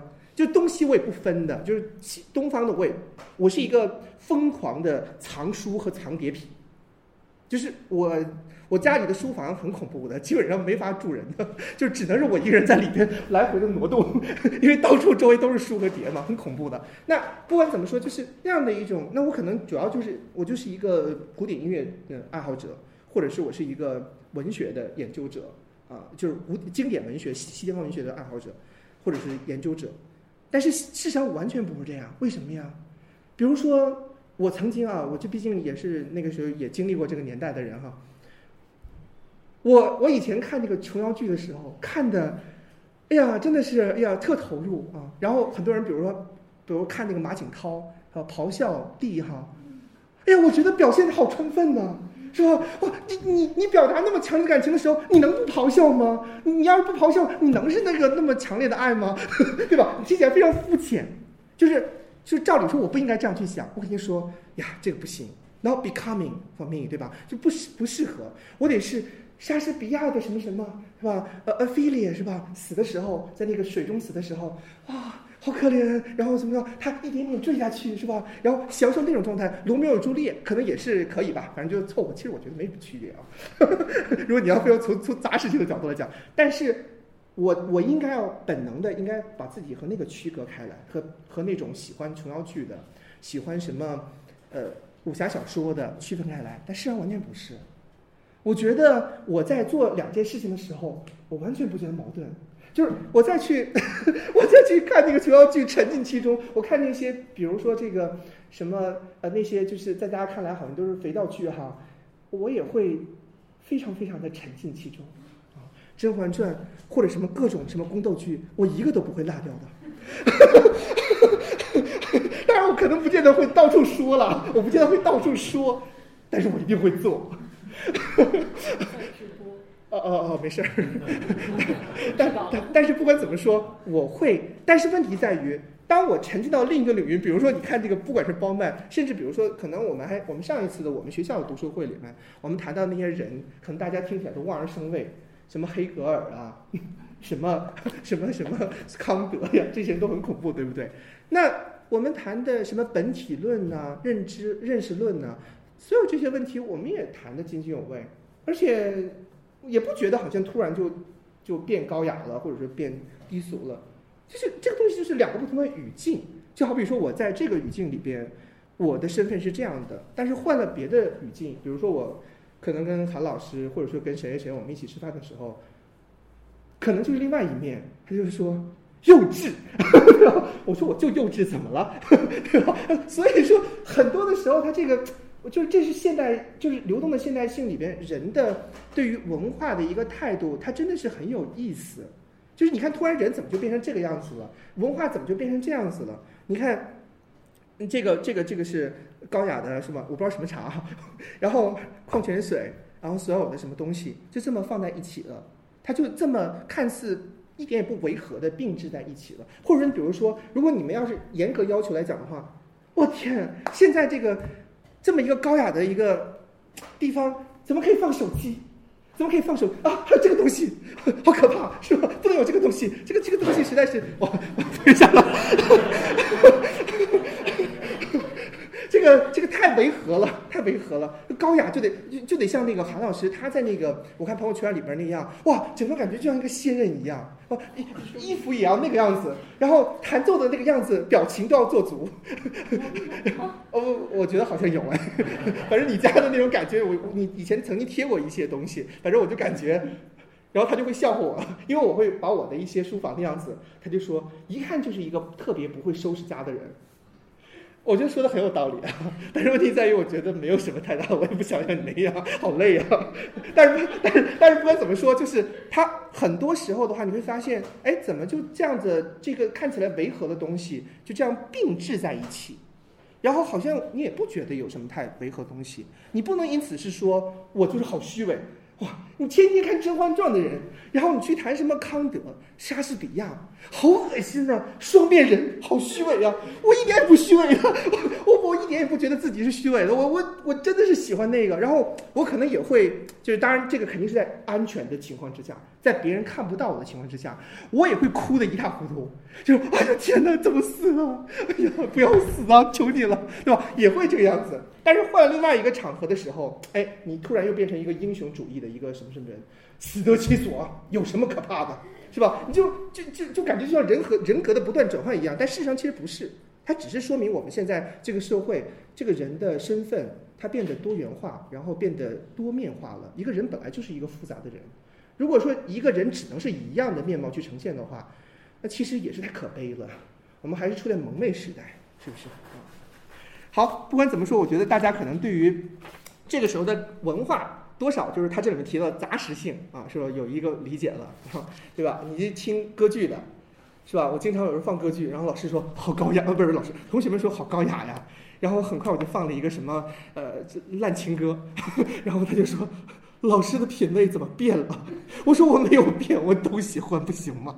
我就非得是只能呈现出一一面嘛。搞到后来的时候吧，因为他们这么一说之后，我只能天天放歌剧了。要不然的话，人家会觉得老师的品味突然降低了，会对我评价变低的，是吧？所以搞得我只能放歌剧了，愁死了。那我就不能喜欢什么陈奕迅啊，或者什么王菲吗？那也可以吧，对不对？只是说我写文章。呃，或者说是，比如说去做有一些研究，我可能不会写这些人，但是不代表就是他就不成为塑造我，或者是或者是这个 nourish，就是成为我的某种营养吧。我不觉得他一定是，呃，就是一定是呃，就是好像那么矛盾的，是不是？你在不同场合就不一样呗。所以说，这个时候大家会发现，呃，这一时期的文化就没有会很明显的没有以前的那个功能了。既没有原来那个传道的功能，它是传道吗？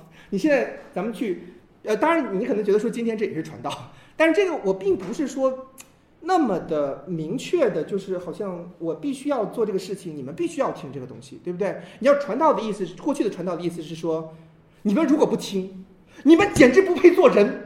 对吧？你们就不是这个这个，你不去听我这个东西的话，你们怎么做人呢？我都为你们堪忧啊，是吧？你这不去听这个东西的话，以后你们就完了，道德沦丧，然后这个世界分分钟精神就是进入到精神的那个索多玛之城，太严重了。但实际上不是这样子的吧？就是虽然我在传道，但这个传道是你们选择，也是我选择的结果。你们可以选择听我，你们也可以选择不听我，没有任何问题。这不是谁强迫谁，你也没有这个道义责任，必须要听我；我也没有这个道义责任，必须要教你们，是明白我的意思吗？就这个传道的功能其实已经没有了，所以它看似是在传道。另外一个就是社会自我平衡职能也没有了。我们现在这个文化去看这些东西的话，是为了要平衡吗？如果是平衡的话，你就只能去接受这种文化。你是 A 的文化的人，你就只能接受 A 文化；你是 B 文化的人，就只能接受 B 文化。现在明显不是吧？你看，说实话，早上那个你们品茶，我不知道是不是你们都来了。就早上品茶和下午这个，我觉得好像也挺违和的。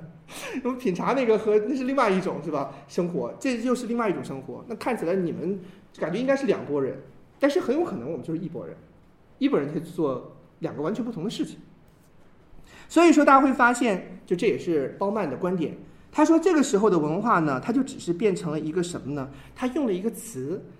我觉得这些好的思想家最有意思的地方就在于，可能你也明白他说的道理，但是他就比你说的好，气死你，或者逗你们，不是不是气死你们，但就是说会让你们觉得眼前一亮。哎，他说的这个方式，还真的就让你能更深刻的理解这个概念了。明明你说你也知道，那你怎么说不出来呢？就是因为你没有善于用最呃最有效果的语言和最新奇的、最有原创性的表达。去表达这个意思，就词语去表达这个意思。所以说，同样是一个东西，如果你说的方式不一样，它好像就是不同的事情。大家有没有发现？对吧？这个东西特别神奇啊！它这里面用的词叫做“现在文化变成了一种什么手段呢？”我们之前说了这个手段、那个手段，干这个事情的手段，干那个事情的手段。它用的词叫 “a means of seduction”。大家知道这个 “seduction” 的意思是什么？引诱。诱惑，它是变成了一种引诱或者诱惑的手段。当然听起来挺，听起来好像很感官色彩，但是好像听起来又不是很确定，什么玩意儿？就一种什么诱惑的手段？诱惑谁呀？诱惑你做什么呀？对吧？怎么说的那么色情的样子，是吧？哎呀，不不能，怎么还有小朋友？我就说他那个他那个东西听起来特别特别诡异，但是你说当你说“诱惑”这个词的时候，它是带着一种吸引吧？对吧？你可以把它中性化的理解，它带有吸引，或者是一种引导，对吧？不管是，但是这种引导呢，它不是那种公共式的、集体式的，它因为你诱惑一个东西，它不可能所有人都被诱惑吧？对不对？啊，你你去教育别人东西，那那是好像感觉好像 public 的东西，诱惑那肯定是，比如说我同样诱惑你，我得拿那个古琴，或者说是类似这样东西。你看他上一次就被我那个缅甸的那个古琴给诱惑了。他就说：“哎呀，好喜欢这张碟呀，能不能借我去听一下？”结果后来的时候也没有得偿所愿，比较惨。因为那个是我的，我们原来的就是前副院长，就是一一个老院长，然后他去缅甸的时候。给我带过来的，就是我没有跟他去说，然后他就呃，就是因为他知道我喜欢音乐嘛，所以就给我带回来那个乐器，然后他就说那个乐器好漂亮，然后我就一直缠着他。那这这种诱惑，那指定他有效果，你们可能无所谓吧，是吧？缅甸古琴，呃，缅甸什么琴或什么的，是吧？我这中国琴我都不怎么想听的，我还听缅甸琴呢，是吧？再好听也无所谓，是不是？我可能不如品品茶嘛，这种感觉更好，是不是？这个东西。真的是很有意思。那说明什么呢？我刚才其实已经说了，诱惑或者是引导，它具有什么？individual，就是具有个人化的特征。就现在的这种文化，它不再像以前那样具有普遍性的那种价值。那它的文化只是变成了一种吸引个人的一种手段。那它只关注什么呀？fulfilling individual needs，去满足个人的需要，solving individual problems，去。解决每个个人的问题，就这个文化，它和个人联系在了一起，不再具有某种什么特征呢？这里边用了一个词，我觉得挺喜欢的，叫 paradigm，就范式。文化再也不是一种范式了，你再也不需要通过说，要要要通过这种文化来达到一个什么，就是一种具有公共性的或者说集体性的目的了。你如果想解决你自身的问题，你只能靠自己去找。比如说你像我，可能是这样一种结合。比如说我我听的古典音乐也很奇怪的，我不是说一般意义上，不是我当然古典音乐的我都还是比较懂的，但我只是说我比较偏重的是那些现代的古典音乐，就是那些在很多人看起来特别像是噪音或者恐怖片音乐的那种东西。我特别喜欢做这个，所以我也在爱乐那个杂志上一直在写现当代音乐的这个栏目的文章，就是我特别喜欢，就是说研究这种类型的音乐，很怪是吧？然后。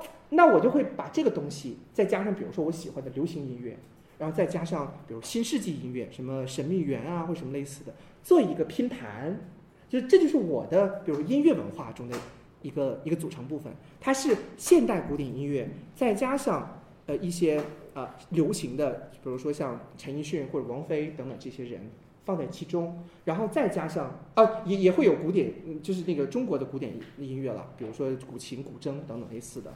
然后再加上我刚才所说的新世纪音乐，就那些大家听起来啊好舒服啊，好呃暖心啊，好被安慰呀，好治愈呀，就那种音乐是吧？就是什么班德瑞呀，什么呃雅尼呀，是吧？这你知道这些人肯定都是跟我一样老的老同志了，现在小孩不听这些了。然后还有包括呃也也听是吗？但听的少是吧？还挺还可以是吧？但是他已经不红了。它不红了，你知道吧？就是它这个东西需要红的，但但是对于对于年岁大一点的人，他这个曾经红过，他就会留在那里这个记忆，所以说就会反复还会去听。所以加在一起的话，我是这么一种杂食，这么一种状态。所以你看，这个 individual needs 是我自己去呃跟这个市场或者说整个这个社会之间互动的一个结果。哎，我就是这样一个组合。你的组合肯定跟我不一样，你应该还是比较偏 distinction 的那个这个阶段的人，你应该还是活在过去的，不是吗？没有吗？那你会怎么拼接？我我也听那个哑铃啊。啊啊，那这个也是很古典，偏那个跟那个一般的那个也不一样。那还有别的吗？我最近在看《白发》。白发？你看你都不知道吧。呃，是那个就是电视剧是吧？啊，对，不是，咱就以音乐为例，你你，我觉得你的组合不会太多。就是，而且你可能，而且而且你可能那个中国的中国的那个古典的那个音乐可能都不会太多，古琴应该就是老老古琴，他连古他连古筝都鄙视，他连古筝都鄙视，你知道吗？我干嘛请你来？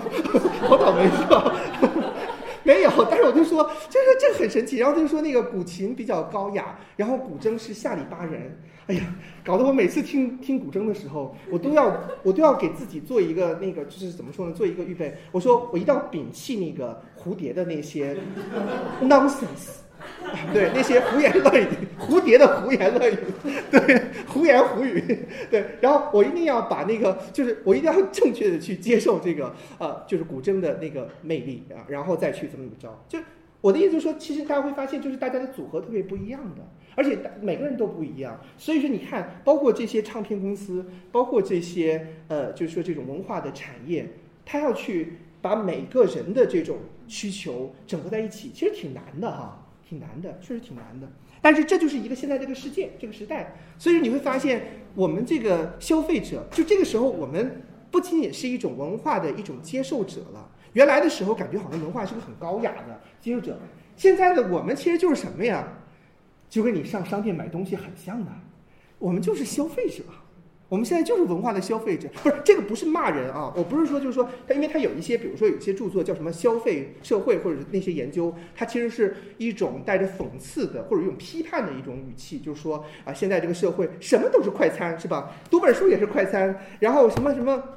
听个什么音乐也是快餐是吧？啊，全是快餐啊，全都是消费啊，我们都变成了一群消费者。这个商业社会对我们的影响太坏了，我们都已经没有品味了。我不，我还真不是这意思。我我不是一个当然的反对消费社会的人。我觉得消费社会它的模式变了，但是你看，没有消费社会的出现，那个商品怎么可能大批量的生产？比如说我。要我现在我其实不太喜欢听现场的音乐，因为贵呀，不舍得，然后路又远，对吧？一般都是别人给我赠票我才出去的，这也不赠我票是吧？然后按月那也不赠我票，我就不出门了。那那我，但是问题在于我有这个需要，我怎么办啊？大家知道怎么办吗？买碟呀，对吧？或者是比如会买买买碟片，或者说比如说大家可能大多数人不会买碟了，我是属于有病的那种，我都是爱喜欢囤碟的，所以我就买碟。download 我一般都不要的，就是那种下载的，就喜欢花钱。然后 我坚决支持那 copyright，就所有的我一定会买，而且我绝对都买正版的。那别人的不管多贵，其他别人大多数人可能都是 download 的那种，可能大家都是 free 是吧？都是免费的那种。那你不管怎么说，如果你要是没有这个现代的消费社会产生了这些新的科技呀，或者传播呀，多费劲呀！你怎么去享受这个音乐？怎么去享受这个现代的文化呀？你就得跑到，就是一定会有一些人被排除在外的，对不对？那 concert hall 那个音乐厅就那么大，那你们去了，那肯定有人就听不了了，对不对？那不可能每个人都享受这个东西的。现在去不去音乐厅有啥用啊？反正我有碟，对吧？而且还是 permanent 永远的，是不是？它碟一般可以持续一百年的，嗯，都不在了，碟还在呢。对吧？不用担心这个问题，是吧？你的子子孙孙还能享受一段时间呢，所以说就就想想就觉得很安慰呢。你看，这现代社会就这点好，这不好吗？如果没有消费社会，会出现这种情况吗？对不对？大机什么机械生产，什么复制，我们一般都说什么？这是一个机械复制生产的时代啊！怎么怎么着？怎么不好是吧？都没有独立性了，都没有什么特色了。什么？你看你听的贝多芬的那张碟，谁演谁演绎的？哪个版本？我听也是这个，咱们听全是这个是吧？这艺术已经死了是吧？必须得听现场。就那些特别喜欢骗咱们钱的人，必须得听现场。每个现场都是不一样的。你不听现场的话，光去听碟，你脑子耳朵听坏了。大家听都是那个东西。我就喜欢听这个，但是不管怎么说，就是你会发现，真的还是像我刚才说那句话，时代就是悖论的。你说消费社会一定是不好的，一定是反映那个东西的，它只是挑出它的问题。这问题在不在？在。但是问题在于，你不要一边享受它的好，一边又在批判它的坏。就像说我们现在什么物欲横流，什么这个那，大家都说怎么不回到原来的时代呀？原来的时代你分分钟饿死，你回去吗？你愿意回去吗？现在比如说买房子，买房子，哎呀，就贵呀，是吧？比如像我，你都住昌平去了，是吧？多惨呢！就要以前的时代，比如说要是，是吧？再有一官半职的，我估计我肯定有政府的那个 房，是吧？现在就不行了，现在是除非我以后当长江学者吧，对吧？要不然我估计我估计是没有这个希望了。你就老老实实在昌平安度余生就可以了，对吧？但但是我觉得也挺好的，安安静静的多好啊！就像咱们私塾一样，多安静啊，对吧？找地儿找了半天都没找着。就说明肯定不是很多人打扰，肯定安静。所以说你就看你怎么去怎么去看这个东西了，对不对啊？很多时候就是这样的，它非常非常神奇的。你要的是什么？我要的我那我原来的那个时候我可能会有这个什么，比如说可能会有这个分的房子，但是你除了分的房子，你说你能像现在这样，基本上你想要什么，这个市场就有什么吗？你就是有钱，你能花得出去吗？还得变成票啊，不还得用票是吧？然后还得托关系多点票。我觉得很多时候，其实我没经历那个时代啊，假装经历一下那个时代。就是说，他这个很多很多的这个东西，真的是它是有一定的悖论的。我们不要简单的做一个评价，但是呢，对于这些不同的思想家来来讲，他强调他的那个观点也是对的。因为如果他什么都说，你就不会有那种强烈的印象。比如说，消费社会有这么多的弊端。你就不会有那种强烈的感受了。他说这个又有好又有不好，啥也没说。对于思想家来讲，他必须要极端；但是对于接受思想的人，千万不能这么上，不能说 A 说的包曼，包曼就是偶像，然后呃什么什么这个李曼 是吧？包曼是偶像，李曼就是 shit，走吧，我只要包曼，不能这样。包曼、李曼、王曼，什么曼都要听一听，感受一下，然后最后做一个自己的甄别。我觉得这个特别好，然后你也不要简单的说，那我好了，我就把所有的慢加在一块儿，那就是我的知识，不是那样。你其实可以怎么样？take sides，你可以选边站的，就是比如说我肯定是包曼的信徒嘛，我选择跟包曼为伍，你可以选择跟别的曼为伍，没有问题，还是要做一个选择。如果你完全不做选择，那你也白听了。我觉得这个可能是大家需要思考一下的啊。我接着说啊，接着说这个就文化的这个，它不再像以前具有范式的这个特征了。那在这样一个后范式的时代，就是已经在已经不需要范范式的这样一个时代。如果说如果说今天的文化还服务于谁的话，原来的文化不是服务于各种不同的利益阶层吗？那么今天的这个文化服务的那个对象就是什么？就是消费市场，就是消费市场，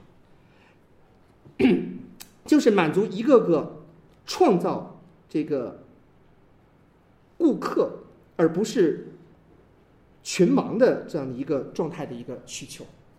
原来就是满足群盲的需求，现在就是满足消费市场的一个个的消费者和顾客的需求。我我还是那句话，大家一定要听我在说这个表达的时候，不要想当然的觉得消费者或者是顾客就是一个低级的概念啊，我顶多是一个中性的概念，对吧？嗯，我们都是消费者和顾客，不代表我们都是 low 的意思。它但是确实很多都很 low 啊，确实是很多很 low，但是它不当然等于等于这个 low。那文化商家呢，他来刺激消费者，然后呢，消费者呢又来回刺激文化商家。其实现在的文化的就是这样一个互动啊，他来创造一种文化文化产品，然后我们来去作为消费者来去评价、来去接受、来去购买。然后接下来呢，哎，我们这个可能这个需要，比如说原来的时候可能就只有娃哈哈 那个矿泉水哈，呃，不是娃哈哈纯净水都不是矿泉水。然后后来，然后大家推出这个产品的时候，我们就会哎觉得哎挺好的。原来的时候感觉好像这个我们都喝自来水，感觉没有什么感觉。娃哈哈纯净水哈，名字好听，娃哈哈是吧？这种表达听起来就很可爱，就感觉好像突然秒变童年。然后后来的时候，人都说纯净水好像这个消费者的。要求也高了，说纯净水好像只是说那个干净而已，没啥营养。人都说矿泉水好，养颜养生是吧？各种各样，包括你看这个泡的这个茶，我不应该也是我不知道啊，什么水啊？但是可能也会用一些比较好的水。那这样的一种状态的话，大家会发现，哎，突然纯净水好像不符合这个大家的需要了。虽然最开始的时候，其实矿泉水它是。它的出现是因为先有了纯净水，就反正我的印象是这样，好像不是上来就是矿泉水的。最开始的时候好像主要还是纯净水，那时候可能担心水不干净或者什么别的，反正就大家都还有那种桶装的水什么这那的。然后后来的时候就变成突然发现，哎，我现在觉得我们周围人都喝矿泉水了，好像很少人喝纯净水了，是吗？你这是什么水？纯净水啊，纯净水，你这也太 low 了。然后你会发现什么恒大冰泉呀，然后还有什么百岁山呀。然后还有什么？哎，就是那个西藏那个什么什么二幺幺什么那个东西啊？对，你看这大家都好熟啊，那个很贵的水好吗？那个水很贵的。反正我就说，所有这些东西大家发现就不一样了。然后人们又在这个不断的选别之中去去去淘汰一些，然后最后就剩下那几种了。矿泉水不仅仅这几种了，原来还有一些别的类型的，好像有一个叫什么水，名字起的特别好听。我在网上看。反正就是跟那什么神泉呐，什么什么仙泉一样，就那个名字起的特别好听哦。天然精华，天地精华，大家去京东网站上去查一下，那个天地精华不什么水，我从来不买，我觉得那肯定不行。那其他人这些都那么有名，那个肯定不行，是吧？我喝那个，我觉得肯定是杂牌儿，但是它也确实是存在的，就类似这样的，你看就会慢慢淘汰掉一些，就是大家的需要，比如你的鉴别选择，就咱们假设这个矿泉水，其实它也是文化的一个。方面嘛，对吧？因为从消费的意义上来讲，它也可以做一种文化吧。你们觉得现在喝水就是仅仅的是喝水吗？你是因为渴吗？啊，我是因为渴。但是大多数人喝这个时候还是要和自己的某一种，就是说定位有一些关系的，是吧？嗯，say bon 那个听起来那很好，that's good，我说他那个法语的那个词，那肯定还是你可能还是对他有一种什么特别的呃需要，是吧？没没有，顺便买的。加油的时候说这便宜。强，原来是因为便宜，没文化。应该应该是有一些什么，反正，但是我就说，大家会发现，你看，就是说，如果说这个是一个文化产品的话，就是它附着文化价这种价值的这种文化产品的话，你会发现，确实它之所以有什么，没有什么，肯定是它先出来一个东西，然后我们再去不断的接触过程中产生一个互动。所以说，现在你看文化是一个什么？它也体现出一种民主精神哎，是吧？就是它是一种我们互相选择的过程。我们之所以是要选择这样的文化，那是因为就是说，我们不是简单的就是说被选择的，我们不是就是被强加就这个选择的。我们再去审视它，然后文化产品那些制造者，他也在去思考用什么文化去影响我们，然后最后这样哎，来回的你来我往，就变成了 interaction，就英文叫做 interaction，就互动，那就产生了现在文化的这个样子。所以你看，现在活下来的文化，肯定都是这个多重选择的互动的一次次互动的结果。那有些人就被淘汰了，对吧？有些就被淘汰了嘛，对不对？为啥会有什么什么？举个例子，这话说起来对有些文化不敬啊。为什么我们会说有些什么文化遗产，然后什么什么这是文化遗产的这个保护人？就是因为如果你不找一个人保护的话，他就分分钟灭掉了，因为根本没有人需要他，就只是那个几个人去需要他，大多数人是不需要的，或者说。就是你，你是很难需要它的，你可能根本就不知道它的存在，所以最后的时候就变成是必须要有人，就是去，这其实是一种必要的行政干预，但是就是必要的一种文化干预，嗯，这这个咱们在最后的时候那个地方也会提到这一点，但是在这里的话，大家就会发现，就它至少是不符合我们现在意义上的这种文化的一种精神的，因为它是属于只是有一些人强加给你的，它不是那个古琴是不是也会面临这样的一个状态？物质文化遗产。对对对对对对，哎呦，这还真是啊，对，还真是，就是这种，其实说实话，它其实真的是体现了一种，就是这种这种文化，它确实是可能不是大多数人的选择，对吧？古典音乐其实可能相对好一些，相对好一些，因为毕竟好像现在我们还处于那个就是什么阶段呢？处于人家那个布尔迪厄提的那个 distinction 阶段呢？就是我感觉啊，反正我感觉是咱们中国那个 concert hall 里边好多人。好没文化呀，就鼓掌鼓的乱七八糟的，然后一看就没听懂，然后哎呀这，然后他妈坐的位置还比我好，心里很不平衡的。这这可能也是一个原因，为什么我不去了，是吧？这些什么鸟人站在那儿是吧？坐在那儿什么人啊？当然，如果我碰巧住在那里，我就不会去了。但如果我没坐那里，我心里不平衡，尤其是我坐的位置比较靠后的时候，为了要便买便宜票，举个例子啊，或者什么别的，你就会心里很不平衡。但是不管怎么说，就你会发现，就是它文化也分很多不同的类型嘛。咱们这里说的文化，其实因为文化在这里本来就是一个大的概念，所以我不可能是特别的，就是在做那么细的分类，那样的话就是另外一个话题了，对吧？我们现在还是以一个怎么叫怎么说呢？就是一个大范围内的。你可以叫做大众文化，但是我的意思并不是那种就是流行文化的意思，而是说最被大多数人所接受的那种文化，在不同的时代的变化，对吧？啊，不，就是你特别的那种特定的文化，咱们就不多说了。比如说古琴文化，或者说是比如说古典音乐文化，或者什么别的，那个就是另外一个话题了。咱们就是大多数大家所接受的那种文化，是这么一个概念。它就是说双方的互动的一个选择的过程，不断的互动，不断的选择，不断的动态平衡的一个过程。然后最后什么东西留下来了，什么东西消失了，就是这么回事儿，是吧？文化基本就是这个样子。所以说，你看它市场起到的作用是不是很大？跟以前是不是很不一样？所以说，基本基本上来讲，这种文化之间互动的关系，它可不就是所谓的商业的 那种关系吗？对吧？商业的那种就是嗯，就是那种活动的关系嘛。文化商家刺激消费者，消费者又回刺激文化商家，这一互动过程就形塑了今天的文化精英的新貌、新面貌、新特征、新标准。用一个词来总结，就是我刚才说的那个词，就是也是文化的这些呃这些大家们总结的那个词——杂食性 （carnivorous） 这个词啊。那这里边还可以，这里面他们还提到，就是说，我们今天如果把文化作为一个我们精神的一个所谓的一个寄居之处的话，大家就会发现出现了一个什么情况呢？就是处处无家，处处家。我们任何一个东西都可以成为我们的文化营养。我们可以在任何一个文化里面找到所谓的暂时性的、权宜性的归属感，对吧？比如说，我今天我置身在呃这个这个歌剧厅里面啊，我秒变了十九世纪的贵族。是吧？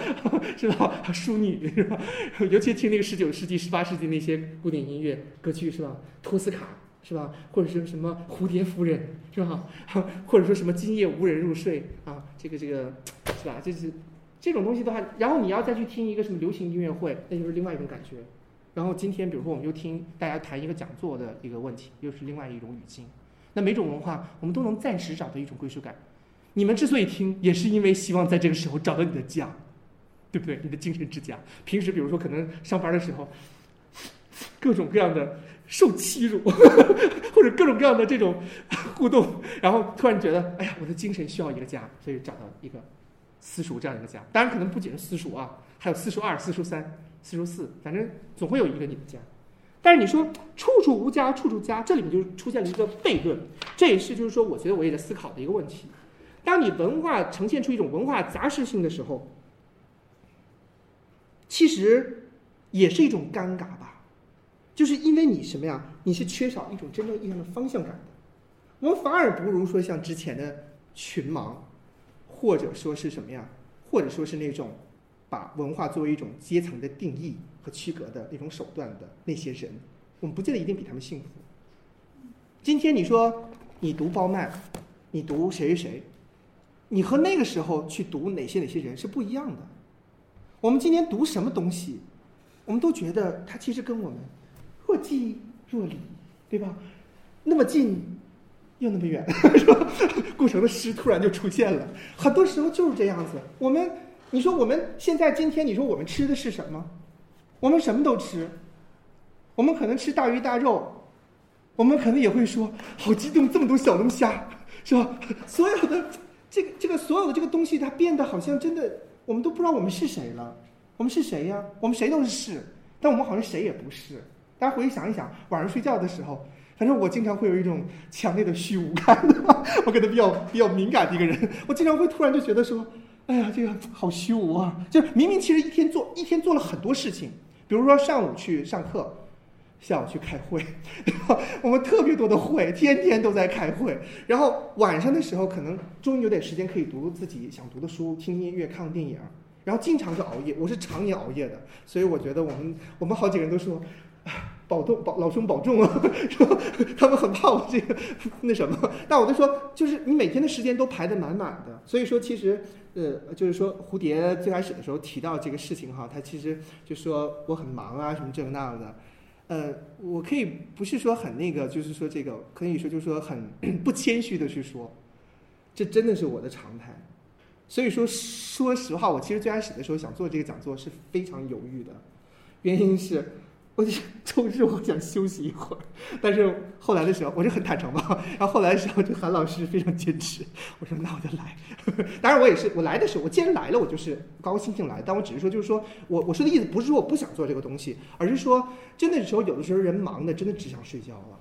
就是可能就是这个社会就是这样，就是尤其是你想有所作为的时候，你就发现自己怎么就那么的没有办法过。连连接近那个时间都没有。我曾经发过一个朋友圈，我不知道还有就是看没看过。我那听起来挺煽情的，挺可怜的哈。这几张碟我买了一年了，我好想去听，甚至好想去触摸它，但是我整整一年都没有，就它一直在我眼前，我就没有拆封去听它。就是可以，就人可以活到这个程度。感觉很活不下去了，是吧？就是因为你，你你想想，你真的没有时间去拆它，你就你看着很简单，就拆呗。但不是那么那么简单的一个事情，因为你，你你你一直在流动之中。你比如说我，你尤其是海英也说了，说我上午在昌平，下午在学院路或怎么着，确实这样。我明天我就举一个实例哈，明天早上我们的一个论证会，然后下午呢是研究生院开一个会，晚上呢我要去北大。所以说三个事情，我基本是连轴转，一直在流动之中，我不能停。然后，所以说大家懂了吧？今 天能来就不容易呀。虽然说不是要跟大家说什么，但是确实是很多时候就是人生就活到这个种状态了，这可能就是一个现代人必须要去承受的。你还得心情好，是吧？你还不能失饭。我是说明天，比如说上午、下午什么这个那个的，你还必须要保持最甜美的笑容。和最最 gentleman 的仪态，所以说真的是你说这个真的哪有时间去做一个幸福的简单的自我呢？其实也真的是非常非常的不容易啊！理解？我觉得这种我刚才说的这东西当然和文化不是完全的连在一起了，但事实上大家想想，我们今天我们之所以说把文化拿出来说事儿，不就是希望我们希望用文化来去塑造我们什么东西吗？让它成为我们的某一个部分，成为。我们之所以是谁的一种力量，对不对啊？它驱使我们去思考我们到底是谁，然后我们怎么样用它来去丰富我们自己？要不然的话，我们去读这个东西干嘛呢？对不对？就是希望它能够影响到我们。但事实上，我们最大的困境就在于，我们已经不知道我们到底要的是什么了。我们好像要，我们感觉好像我们需要古琴，我们感觉我们好像需要包麦，我们感觉好像需要西方文化，我们感觉好像需要中国文化。但你真的知道你需要的是什么吗？很多时候，哎，这就是为什么，就是大家会发现，我们很多喜欢的做的事情，其实好像并不是我们自己选择的，它往往是比如说这个媒体或者说国家的机器导向导致的一个结果。那现在为啥大卫宣就是中华文化这么热呀？就是因为它也是一个导向的结果呀，是不是？我们是你自己心里面想要的吗？它市场决定的吗？也不是吧，对不对？但是事实上，它应该是市场决定的。应该换句话说，应该是我们每一个消费者决定的，但是我们并没有做到这样子。很多时候，其实我们我们为什么能够那么轻易的被人影响，就是因为我们真的不知道我们自己要什么。我们很多的话，包括我们，包括我，经常我都不是毛时代的人，但是问题在于，我我说的很多话，都好像那个时代的话，有一些话就不自觉的就，因为你比如说你可能看看一些电视的电视剧呀。或者说你看一些电影啊，或者听一些红歌呀什么的，它可能就会多少会影响到你的一些思维方式，是你自己都不知道的。所以说，你看这个东西真的是，就是我们我们其实真的就是作为一个高级的，我们如果真的是高级的一个时代的一个呃一个一个一个个人的话，我们真的应该要思考一下，在这样一个消费时代里边，我们要怎么做一个更加高级的和适合的适格的一个消费者。一个文化消费者，还是那句话，我不觉得文化消费者是个贬义词。如果我们能合理消费，如果能给这个消费市场一个很好的导向，我觉得这个真的是很需要、很重要的。你看，包括你们去国外游玩的时候，可能都去的是那些大家都知道的地儿。那你们拍拍照，我不是说大家都这么庸俗啊，不不是说不是指责，因为我都不知道，就随便瞎说的。比如你去拍拍什么什么埃菲尔铁塔，拍拍什么东西，你觉得你就。文化就吃进去了，好开心。尤其觉得还不够，写几个字儿，这文化彻底的已经啊吃进去了，是这样子吗？完全不是。你要真正是一个了解文化的，你是一个高级的文化消费者，其实你应该去一些，不是说一定要去一个估计特别怪那个就僻特别偏僻的一个什么小小饭馆啊，我不是我也不是这个意思，但是你一定要是你自己选择出来的。你如果你没有选择，你只是别人告诉你是什么的话。那其实挺悲哀的，你都不如不去，这就为什么我不去的原因。我不去很多地方原因，我不想跟别人人云亦云。我觉得我要做一个相对来说更加有智慧的一个消费者，所以我一般做事儿会比较细。就是我去一个地方，我不管去哪里，我会很认真，会有我自己独到的一些懂发现啊。我觉得这个我蛮喜欢的，就是也希望大家能够在这个过程中好好去思考这个文化的问题，我们怎么样能做一个。更加高级的一个消费者，文化消费者，而我们又怎么样去以我们自己每个个人的方式，去影响这个文化消费的市场的一些发展和变化？我觉得这个其实才更有意思，它比你仅仅的是说在那儿宣传这个文化、西方文化、东方文化有意思多了。什么西方文化、东方文化都是我的文化，对吧？都是你的文化，但是我们可以一样，也可以不一样。然后我们就用以自己不同的方式去影响它，就挺好。我看看时间啊，我两个小时，我就我要不就说到这儿。其实我只是讲了第一章，但我觉得我好像重点的基本上已经说了。好，就是因为我觉得最重要的观点啊，我还真的挺能说的。我因为这只是第一章，但是我觉得这第一章就是它梳理了从头到尾的，就是整个文化的发展的过程，也提到了现代的。社会文化，我们到底该如何去理解？呃，那我因为还有点时间哈，我就不细讲了。但是我可以把下面的一些部分跟大家去重点的东西跟大家提一下，好吧？嗯，因为我觉得可能还是大家可能还是需要去看一下的。然后它的第二章呢，就是提了一下这个，因为我们不提到了文化的市场嘛，消费市场嘛，所以说文化与市场之间的关系，他就提到了用一个词来去分析它，他用了一个词叫时尚。大家都知道时尚，时尚是一个很有意思的词儿。大家怎么理解时尚呢？我不是很 fashion，所以我不知道。我有的时候觉得说这个东西很不自信，因为我是个最不时尚的人。就是我可能会穿着打扮呀，还有包括整个的什么的，就我经常会被我们的院长、我们的领导就是批判，他就说：“你的这个头型啊，从你从你那个做学生的时候就是这个样子啊。你能不能弄一个什么头？就那叫就那种很那个男士的那个头？我不知道怎么，呃不，你看小朋友都比我这个要 fashion，对吧？我这头太简单了，就学生头，就很多年都是这样的。然后他就说：“哎呀，你这一到时候他们都没有都没有说服力，是吧？人都不知道你是谁，是吧？尤其我可能还没长那么老，所以说人家就可能会觉得说，呀，感觉是不是哪个学生什么的？我最逗的是，就是我有一次哈，当然这个就是我，当然后来没有成。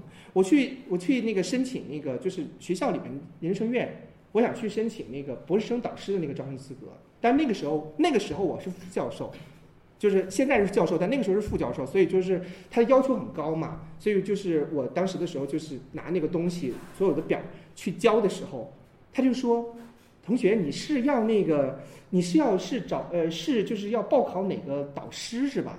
就我说什么什么博导的表，他说：“你要你要报哪个博导啊？” 我说我要申请做博导，然 后然后当时他就跟我说说这个啊，好吧，他就很无奈，他就觉得深深被鄙视，你知道吗？因为他觉得说现在这怎么都学生都翻天了，是吧？他时代这么快就结束了吗？怎么搞的？太快了吧？反正他那当时那个人就很崩溃，因为他本能觉得我可能是报考哪个人的那个博士什么的。所以我就觉得，你看这有的时候吧，这个头型还是很重要的。我们那个领导哈，就把自己打扮的特别像领导，我就不具体描述了。反正他自从担任院长之后，他那个整个那个头型就按照我们那个前院长那个头型复制了一遍，哇，效果可明显了，因为我们一下就看出来他这个头型是原来院长那个头型。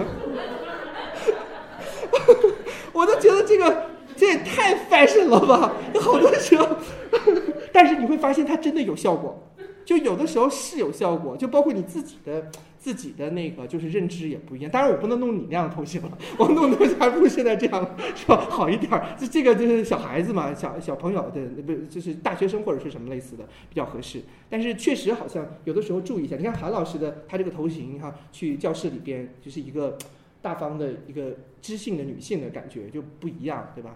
我这个其实就不太过关，是吧？大家都笑了，就确实不过关。但是不管怎么说吧，我我也不知道，就是就这样吧，无所谓了。就以呃以那个思想的深刻 来去影响吧，大家吧，就不要看我表面了。我就说跟学生们以前上课的时候，我就不去想这个问题了。但是不管怎么说，你会发现，就时尚它其实。就是这个问题，他就必须要去思考嘛。就是你想一想，我们刚才说到了用这个所谓的这种文化去影响人，影响消费者，消费者再去促进新的消费文化的生成。那这个过程之中的话，肯定会涉及到一个时尚的问题嘛。就是什么东西是呃大家追捧的，什么东西应该是大家追捧的，这个问题是很自然的就和上一个章连在一起了。然后这一章最有意思的地方就在于，他把时尚的理解跟很多人的理解特别不一样。我觉得这个可以问大家，因为它并不是很那个难的一个问题。你们觉得什么是时尚呢？什么是时尚的东西呢？特立独行。加上美学。加上美学的东西。嗯，那 那你觉得这个时尚它有一个什么样的特征呢？就除了特立独行之外，特立独行是应该会有一些，因为它会呃，它会就是说给人一种刺激嘛，对吧？一种感官的或者一种精神上的刺激，让你发现这个东西不一样，呃，然后再去引领大家。但是文化就是现在的文化，它其实在很大程度来讲，确实是屈从于某种时尚的逻辑。而这个所谓的时尚，它其实有一个本质是什么呢？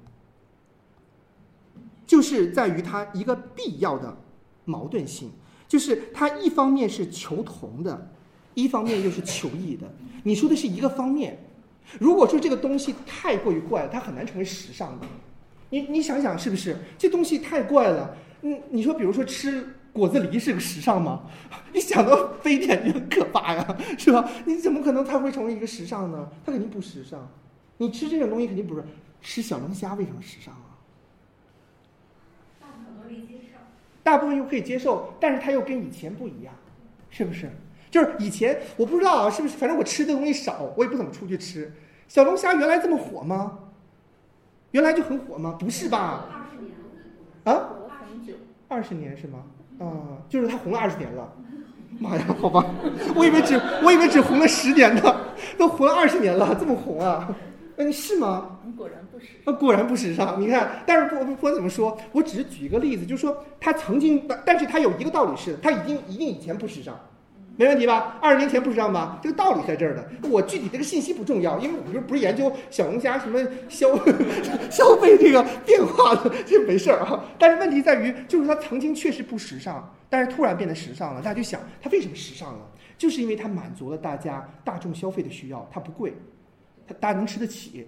然后又跟以前不一样，以前的时候可能大家吃的都是那些东西，就没有意思。这小龙虾毕竟是一个那个时候是一个新鲜货嘛，对不对？所以说慢慢它就形成了一个它，所以说大家会发现这里面就所谓的时尚的本质，就是一方面是求同的，但是它要求异；一方面呢惧同，又一方面又惧异，就是害怕的意思。它非常诡异的，特别希望跟别人不一样。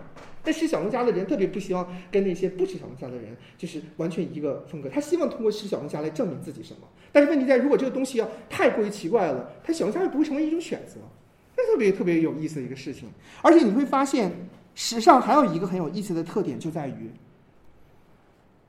它就跟文化是连在一起的，就文化就变成了这一秒，听好了，这一秒极力要去争取、去占有，就说。啊，喝这个东西是个时尚，赶紧占有，赶紧争取。你看，我喝这个东西，说明我很时尚。但是下一秒，你又要赶紧放弃。如果时尚是一个，你可以永远 hold it together，hold hold it here，然后永远是这样的啊！你看，我的代，我就是恒大冰泉的代言人，我再也不踹其他别的冰泉了，对吧？哎，是我的书啊。但是不管怎么说，就是我就不再去试别的了。这不叫时尚，这个东西就被固化了，这个时尚就被固化了，它就不是真正意义上的时尚了。时尚的意思就是这一秒紧紧的握在手中，下一秒赶紧放弃，追求别的。所以说，你看这个文化的流动性就能流动到这个程度，很神奇吧？嗯，好，那这是第三章，就是谈到跟我们如何去理解时尚问题和文化之间的关系。第三章，呃，刚才第二章，第三章呢，它就是强调了一个全球化对于整个民族国家文化的一个影响。当然，这个重点我就不多说了。延伸到第四章，它提到了就是什么全球化，就是彼此互相，世界各国家都产生影响，文化也互相互动。而且呢，不仅是说这个，呃，它其中有一个很重要的就是大移居，大移居。现在你会发现各种各样的移民。各种刚才咱们提的那个也是这个问题吧？就比如说好多土耳其呀，什么中东啊，然后跑法黎去法法国巴黎去了，跑哪去了？然后你会发现这个文化变得特别多元化。那这里面我要说的一个问题呢，也是这个包曼在这里面提到的，就是在这样的一个大移居、全球化的一个时代，流也是流动的世界嘛。这这个流动就不仅仅是说在一个区域之内的流动了。它变成一个大流动了，对不对？大流动的这个世界里面的文化就出现了一种现象，什么现象呢？就是所谓的多元文化主义。我觉得这是一个特别特别值得去思考的问题。很多人理解多元文化主义的时候，也理解的比较简单肤浅，也不能说是肤浅吧，就这也是一个必要的一个思考的一个过程。你得先这么理解了，再去理解不一样。你们怎么理解多元文化主义呢？它肯定是跟之前那个区区隔呃，就那个区分的那个呃布尔迪厄那个完全不一样，是不是？大家就说啊，你的文化也好，我的文化也好，大家的文化都好好，是这样子吗？是这样的意思吗？照理说，我们在提这个概念的时候是这个意思，多元文化主义嘛。当然就是说强调那个大家不同的文化都有它自己的独特的这个特征。然后，那大虞姬时代，那比如说这个，你这个，你你这个，比如说土耳其人跑到德国去了，那你保持你自己的这个文化，然后德国人继续保持他自己的文化，那挺好的，大家互相彼此尊重。但你会发现，它是这么简单吗？你会发现，现在各种文化并起，好多种文化呀，它不仅仅是我们原来说的那种，好像我们不知道。这个到底要选择哪一种文化了？这是一种困境，对吧？就是太多种不同的文化了，A B C D E F G，我们到底选哪一个？很痛苦，好想其中有一个呀。但是你会发现，还有一些族群，他的多元文化主义又变成了另外一种极端。就比如说那些极端的恐怖分子，他们跟我们不一样，我们是特别希望有一个什么东西抱在手里边，然后作为作为我们自己的这个所谓的不要处处无家，处处处处家，也不要那种 homelessness 那种状态。我们要有一个东西叫做我们自己的，然后来去寻找一种精神的家园。但是我们没有，我们痛苦在这儿。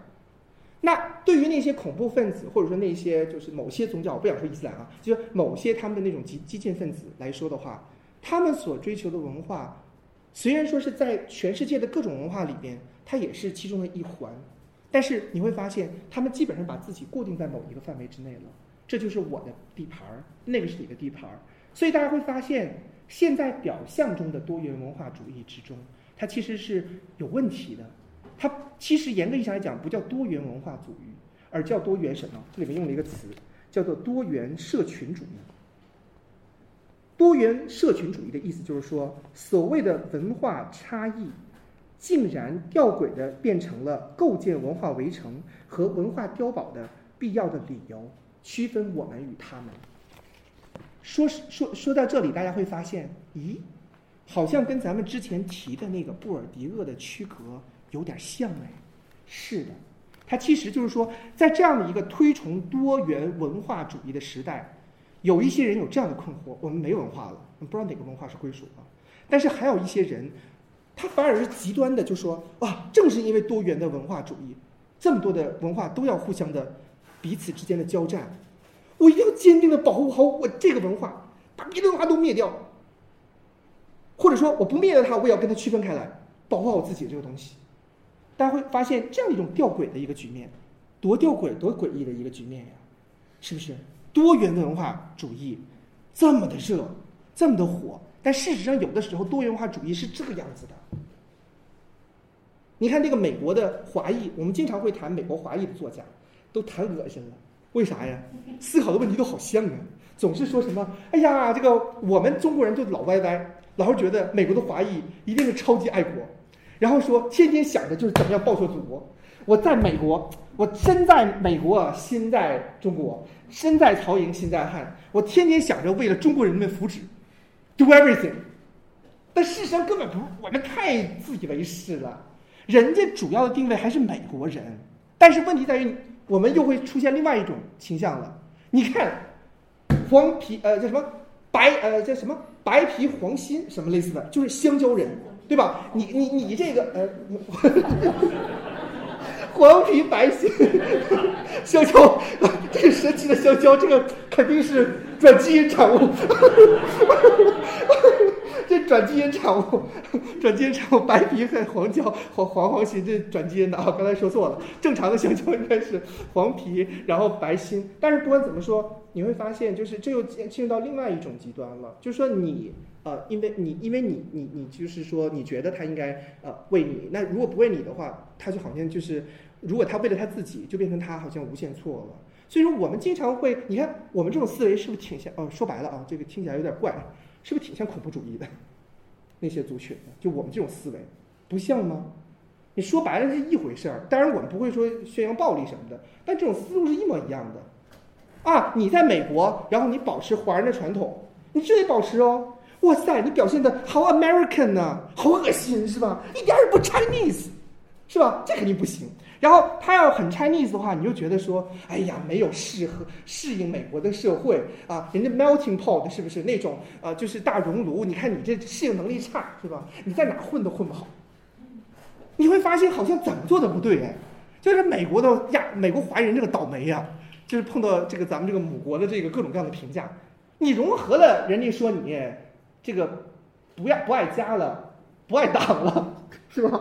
那你要是不融合的话。又觉得你这人水平不行，或者怎么怎么着？我觉得这个可能真的是美国华裔的，就是他面临的很多的这个困境。他不仅仅是要思思考他自己和美本来美国那个社会就很麻烦，他就要适应各种各样的东西。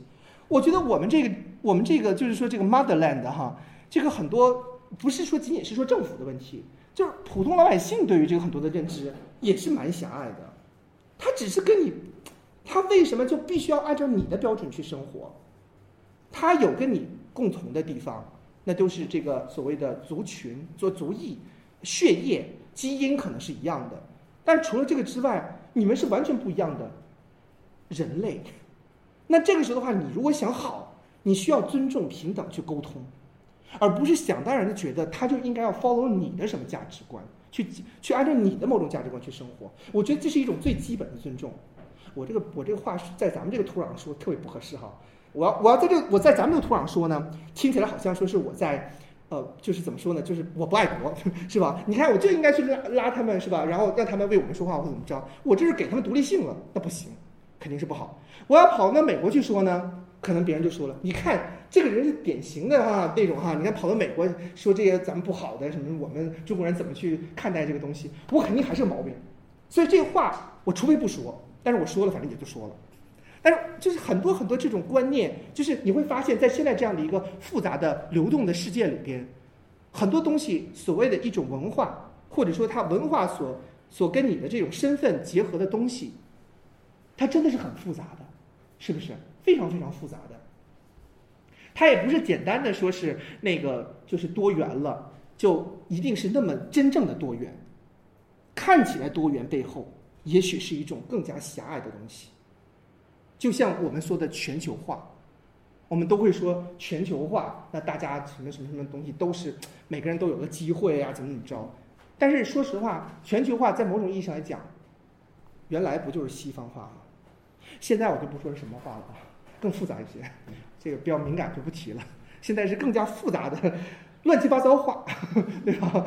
这个也在争霸权，那个也在争霸权，这更复杂了，我就不说了。但是不管怎么说，你会发现。永就是那种冠冕堂皇的东西，那种大的那种东西，就像大的历史一样，它永远都是承载着很或者是镌刻着很多所谓的那种背后的利益、价值观、立场的东西。大家必须要看到这个东西背后的本质，你才能知道它到底是什么。换句话说，一定要把它拆解成一个个小写的历史也好，或者小写的各种东西也好。你才能，你找到一个自己对于理解它的位置特别重要，包括包曼，如果你仅仅的去 follow 他的逻辑去理解这个世界的话，你不做任何思考的话，那你还是没有真正被启蒙，或者你真正没有没有达到一个所谓的一个自己自知的一个境界，它是开启你的，它不应该限制你，但是我们确实需要跟别人去沟通互动，所以我也不认为不该读书。读书是对的，但是读书的时候真的不能读死书。你看，比如包括我们在讨论这个问题的时候，我们会举出很多的具体的例子，来去把那些例子和这些东西进行一些。这里面那些例子这里都没有的，他怎么可能提那么多例子？什么中国大妈，什么德国大妈什么的，英国大妈。但是问题在于，就是说很多时候这其实就是一个理解的阐释的过程。我的这个理解的方式，包曼会不会同意呢？反正他也没法评判我了。但是问题在于。我必须要，大家必须要做一个自己的一个阐释。如果你不做这个阐释，这本书就白读了。哪怕你阐释错了，大家也要勇敢的去阐释。我觉得这是非常非常重要的。行，那我觉得我今天这个应该说的就还挺那个什么，挺挺详尽的啊。谢谢大家。我们虽然时间已经过了，但是如果大家有问题的话，嗯，还是可以可以可以交流可以可以，对吧？如果大家有问题，可以问一下，或者说你可以很具体一点，也可以就是比如说根据这个我们提到包曼的一些理解，你觉得好像不太对的，或者觉得好像跟你的理解对文化的理解不太一样了，大家都可以提一下。这个是个挺大的概念，要不怎么说很多人会说，现在什么人都能把文化抓一把，吃在嘴里，讲在嘴里。我也不希望文化是成为这么一个泛化的概念。所以我就说嘛，就是这个文化，我的现在主要的界定就是一些大家，比如说比较大众的或者流行的，也不叫流行，就是大家都还比较普遍能接受的那种，有一定意义上的这种呃接受度的这种文化，甚至包括我刚才说的，就是在流动世界里的那个文化，那那也是某种组合嘛，比如说什么高雅的，所谓高雅的加通俗的这样的一个组合，对吧？它还是有一个，你还是可以，你无法归类，但是你可以大概的说出一个方向的，那也会是有的。我估计啊，大家可能再去听我讲的时候，可能对那个消费市场很感兴趣，应该对这个地方比较感兴趣。因为我们一般来讲，就包括今天去谈消费，呃，谈那个就是文化的时候，好像都本能的不太愿意把文化和什么商品连在一起，而且好多人经常会拿这个东西批判，就说这个文化作为一种商品，好像是什么这个文化堕落的表现。这个好像在中国人特别能接受哈。我们中国人就是总爱，我们中国人最大的特点就是我们没有真正意义上的神，能这么说行吗？嗯，应该不不敏感吧？呃，有如果有说神，那谁是神啊？但但但我的意思就，但是我的意思就是说，就是你没有一个神的话，但是就所以就导致了，我觉得中国人有一个现象就是什么呀？任何一个牛逼的人都可以成为神。你比如说，你看马云，有人还给他造像，然后拜拜，我天啊！然后这个你们不知道吗？有吧？就挺。有有的，就他他拜他那个，就拜给他塑成一个像，然后去拜他，就像那个土地神、财神一样，然后就保佑他日进斗金。这真的有这种现象的，还有其他别的什么，就包括关公也是啊，对吧？关公庙这没问题吧？我不是说关公有问题，我不是我很尊重关公的啊，但是问题在于，关公怎么能成为神呢？他就是一个人呐，他是一个很优伟大的人物，我们尊重他，我们从内心里面敬仰他，不行吗？非要把他变成一个神，然后还看这个神像，我的天啊，我觉得好可怕呀！就是我的意思是什么？如果我们有神可以，但是为什么我们的神都好奇怪？我们总是把一些我们觉得不应该成为神的神，呃，不是，我不不应该成为神的东西变成了神，然后该是神的我们又没有。嗯，你们不觉得就是？就是这个东西也挺可怕的嘛，就好比说消费，把文化作为一个消费产品，如果你理性的去理解，它不见得是那么坏的东西。是出现了，就是大家把什么东西都变成了，包括说实话，甚至把现在人都当成商品了，对吧？那那这肯定是个问题。但是除了这个问题之外，那如果我们的有一些逻辑，我们就是个商业社会呀。那商业社会的话，有些逻辑你完全不去接受，然后你就简单的把它和所谓的。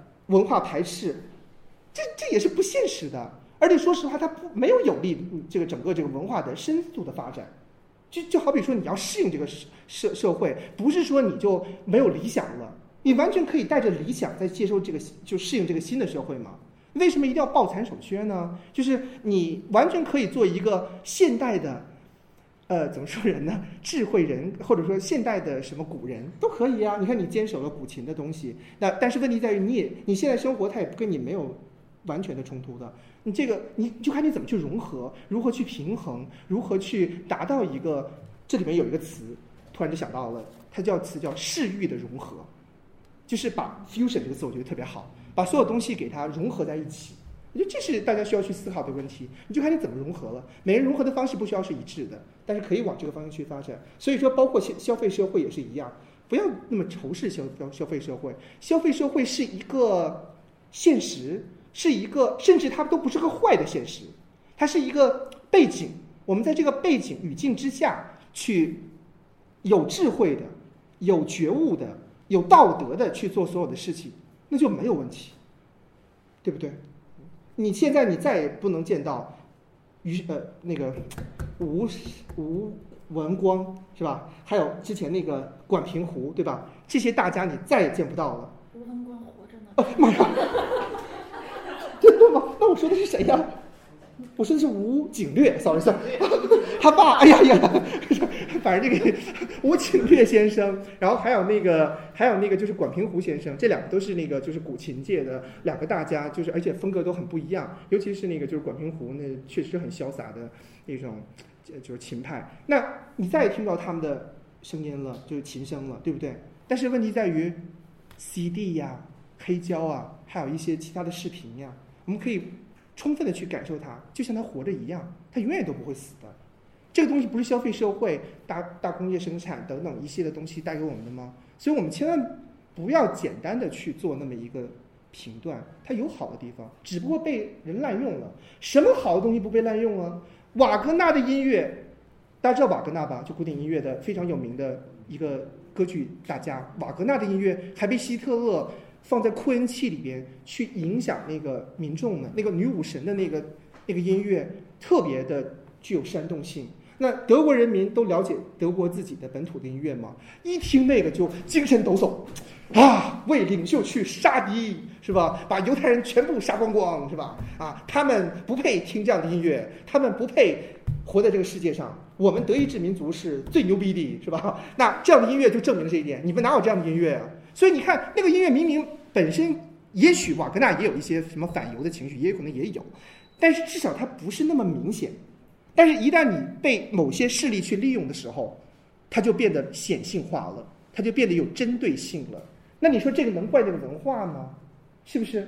嗯，那这个东西有的时候真的就是不好去说去评价它。那你也不能说它这个文化就不会一定跟这个所谓的就是说杀犹太人没有关系，因为它确实有一些东西那种煽动力还挺得一知的。所以，所以说这个东西你没有办法做一个简单的评评断，我只这个意思。就像消费社会里的文化一样，你不能说简单的就是说消费社会本身就是个问题，就看你怎么去理解或者是影响它。所以这本书，我看来我还是得把这这个东西都讲完。最后的一个部分提的就是国家或者说是各种政府组织怎么样有，就是怎么说呢？你不是控制型的，而是有意识的去诱导文化的这种传播，或者消费社会里面文化的运行。就是他的意思，就是跟过去不一样。原来的时候，可能是我们有意识的国家也好，或者知识分子精英也好，我就告诉你，就接受这种文化就好了。你必须得接受，没有没有别的商量，你就是群盲。但是现在不是这样子了，现在是我们是一个流动的世界。那照理说，好像我们不需要这些人导向了。但是如果你完全不导向，不乱吗？是吧？就是处处无家嘛，对不对？所以说这个时候，如果从政府或者说是各种组织有意识的做一些不强迫性的诱导，对对对对，seduction 那个词，那其实蛮好的。所以说，你看，诱惑不仅仅是市场哈，还可以是国家什么这个层面。呃，只要你别做过度就行。你别最后变成是那种，你看各种各样国家的那种什么文化的那种呃组织都有，但是它不要让人感觉到是一种强迫的性的力量，只要能做到这样，这不是坏事儿。由它和市场共同的引导这个消呃文化消费市场的这个运行，啊，这个就是最后一章要提的啊。所以说，反正不管怎么说，这本书的最重要内容还是本来不想讲最后一个部分，还是在这个过程中跟大家顺便去讲出来了。啊大家还有别的问题吗？可能没看这个书，直接问这个问题很麻烦。你要看过了就不一样。你们之前的那个就是就私塾的，这都是老师直接过来讲是吧？大家就事先那个书不读的是吗？因为我这个书，他他跟我要那个导读的，就是下面有参考书目。嗯？你是第一个这种形式的。你看以前都是讲《红楼梦》什么的。哦，你说你是说就是西方文化的没有？你你你你是西方文化的，你没有讲过吗？我我讲的跟你不一样，我讲过英文文学导读是一个系列课程，然后讲过圣经也是一个系列课程。哦哦哦！他们可以不读。哦哦，我懂，就有点像，就真是一个新的系列，真正意义上的就讲课了，是吧？啊，我懂懂懂，就是带大家读一一页一页读那种，是吧？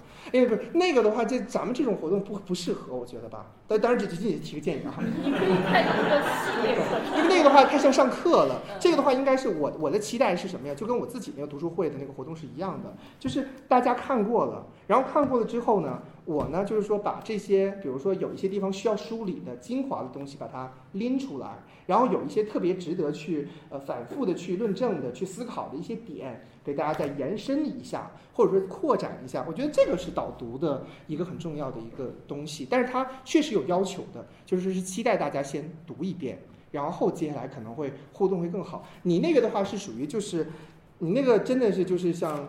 那对，就 enlighten，就是就像过去的那种教育的那种感觉了，就是大家都群盲啊，你们都群盲啊。我是 suppose 你们都是至少是公民社会里面的一员，我没有想象你们是群盲的。然后这个我也不想做那个这个职责，我公民社会就好了。然后我我我。直接走到第三步，你在用你的对这本书的认识诱惑我们回家去读这本书。啊，好吧。在座的肯定有很多都要回家去读。对，我觉得因为这本书其实真的，你看中文的这个版本的话，就才说实话才才六十多页，然后英文的可能是一百多页吧，英文是一百多页，它也不是很厚，英文的是一百二十一页，哦，怎么差这么多？英文的一百二十一页，中文的才六十六页，这么一个书我觉得挺好的。我当时的时候也是考虑到，因为我们那个活动吧，我也是比较偏执，我也是比较那个，就是那种怎么说呢，就是偏执狂。我要求我们老师，就是因为我们是老师的活动，其实不是不是说那个意义上的，就是给学生，学生都可以听了，但是我们针对的还是给老师。所以说，就是我的同事们嘛，还有比如外校其他老师，我们那个活动，我每次的时候要求大家读一本书，是一个月完成的。月初的时候，一月份的时候开始，然后就是大家读，给的我我连书都给他准备好，就电子版。然后到最后一天一个月最后一个月的最后一天吧，或者说比如说是大概是那几天，然后我们就会进行导读，呃，不见得每次都是我，大多数不是我，但是我我做了几次。那你想一想，反正我的选择是我选的几本书全都是一百页左右的，因为你这一个月它不是专门干这个的，那你要达到一种效果，你就必须要让他看完，他不看完的话，你就没有办法达到交流的效果。那你要是你要是太厚的话，可能他读不完了，他就只能听你讲了。那这样的话，可能就效果不太好了。所以说，这就是为什么我选的书，就是我我做导读的几次书都超薄的，然后到别人他们就不管这个了，哇，八九百页都有，哎呦，感觉很恐怖的那种。但是不管怎么说，就是嗯，我是我是觉得短一点比较好，因为导读类似的东西，或者哪怕是讲座什么的，可能尽量的，尤其是有几本那个就是可能会用到的书，尽量短一点儿。这样的话，大家可以在相对来说可能碎片化的时间里边，能够真的读到一点东西。你要是太厚的，说白了看着好看，一个月好像读了一本八九百页的书，能读完吗？骗谁呀，是吧？咱们还是务实一点儿，对吧？务实一点儿比较好啊。行，你有这个电子版吗？呃，我有，我有有中文版、英文版。呃，我看中文版我没有，但我有英文版。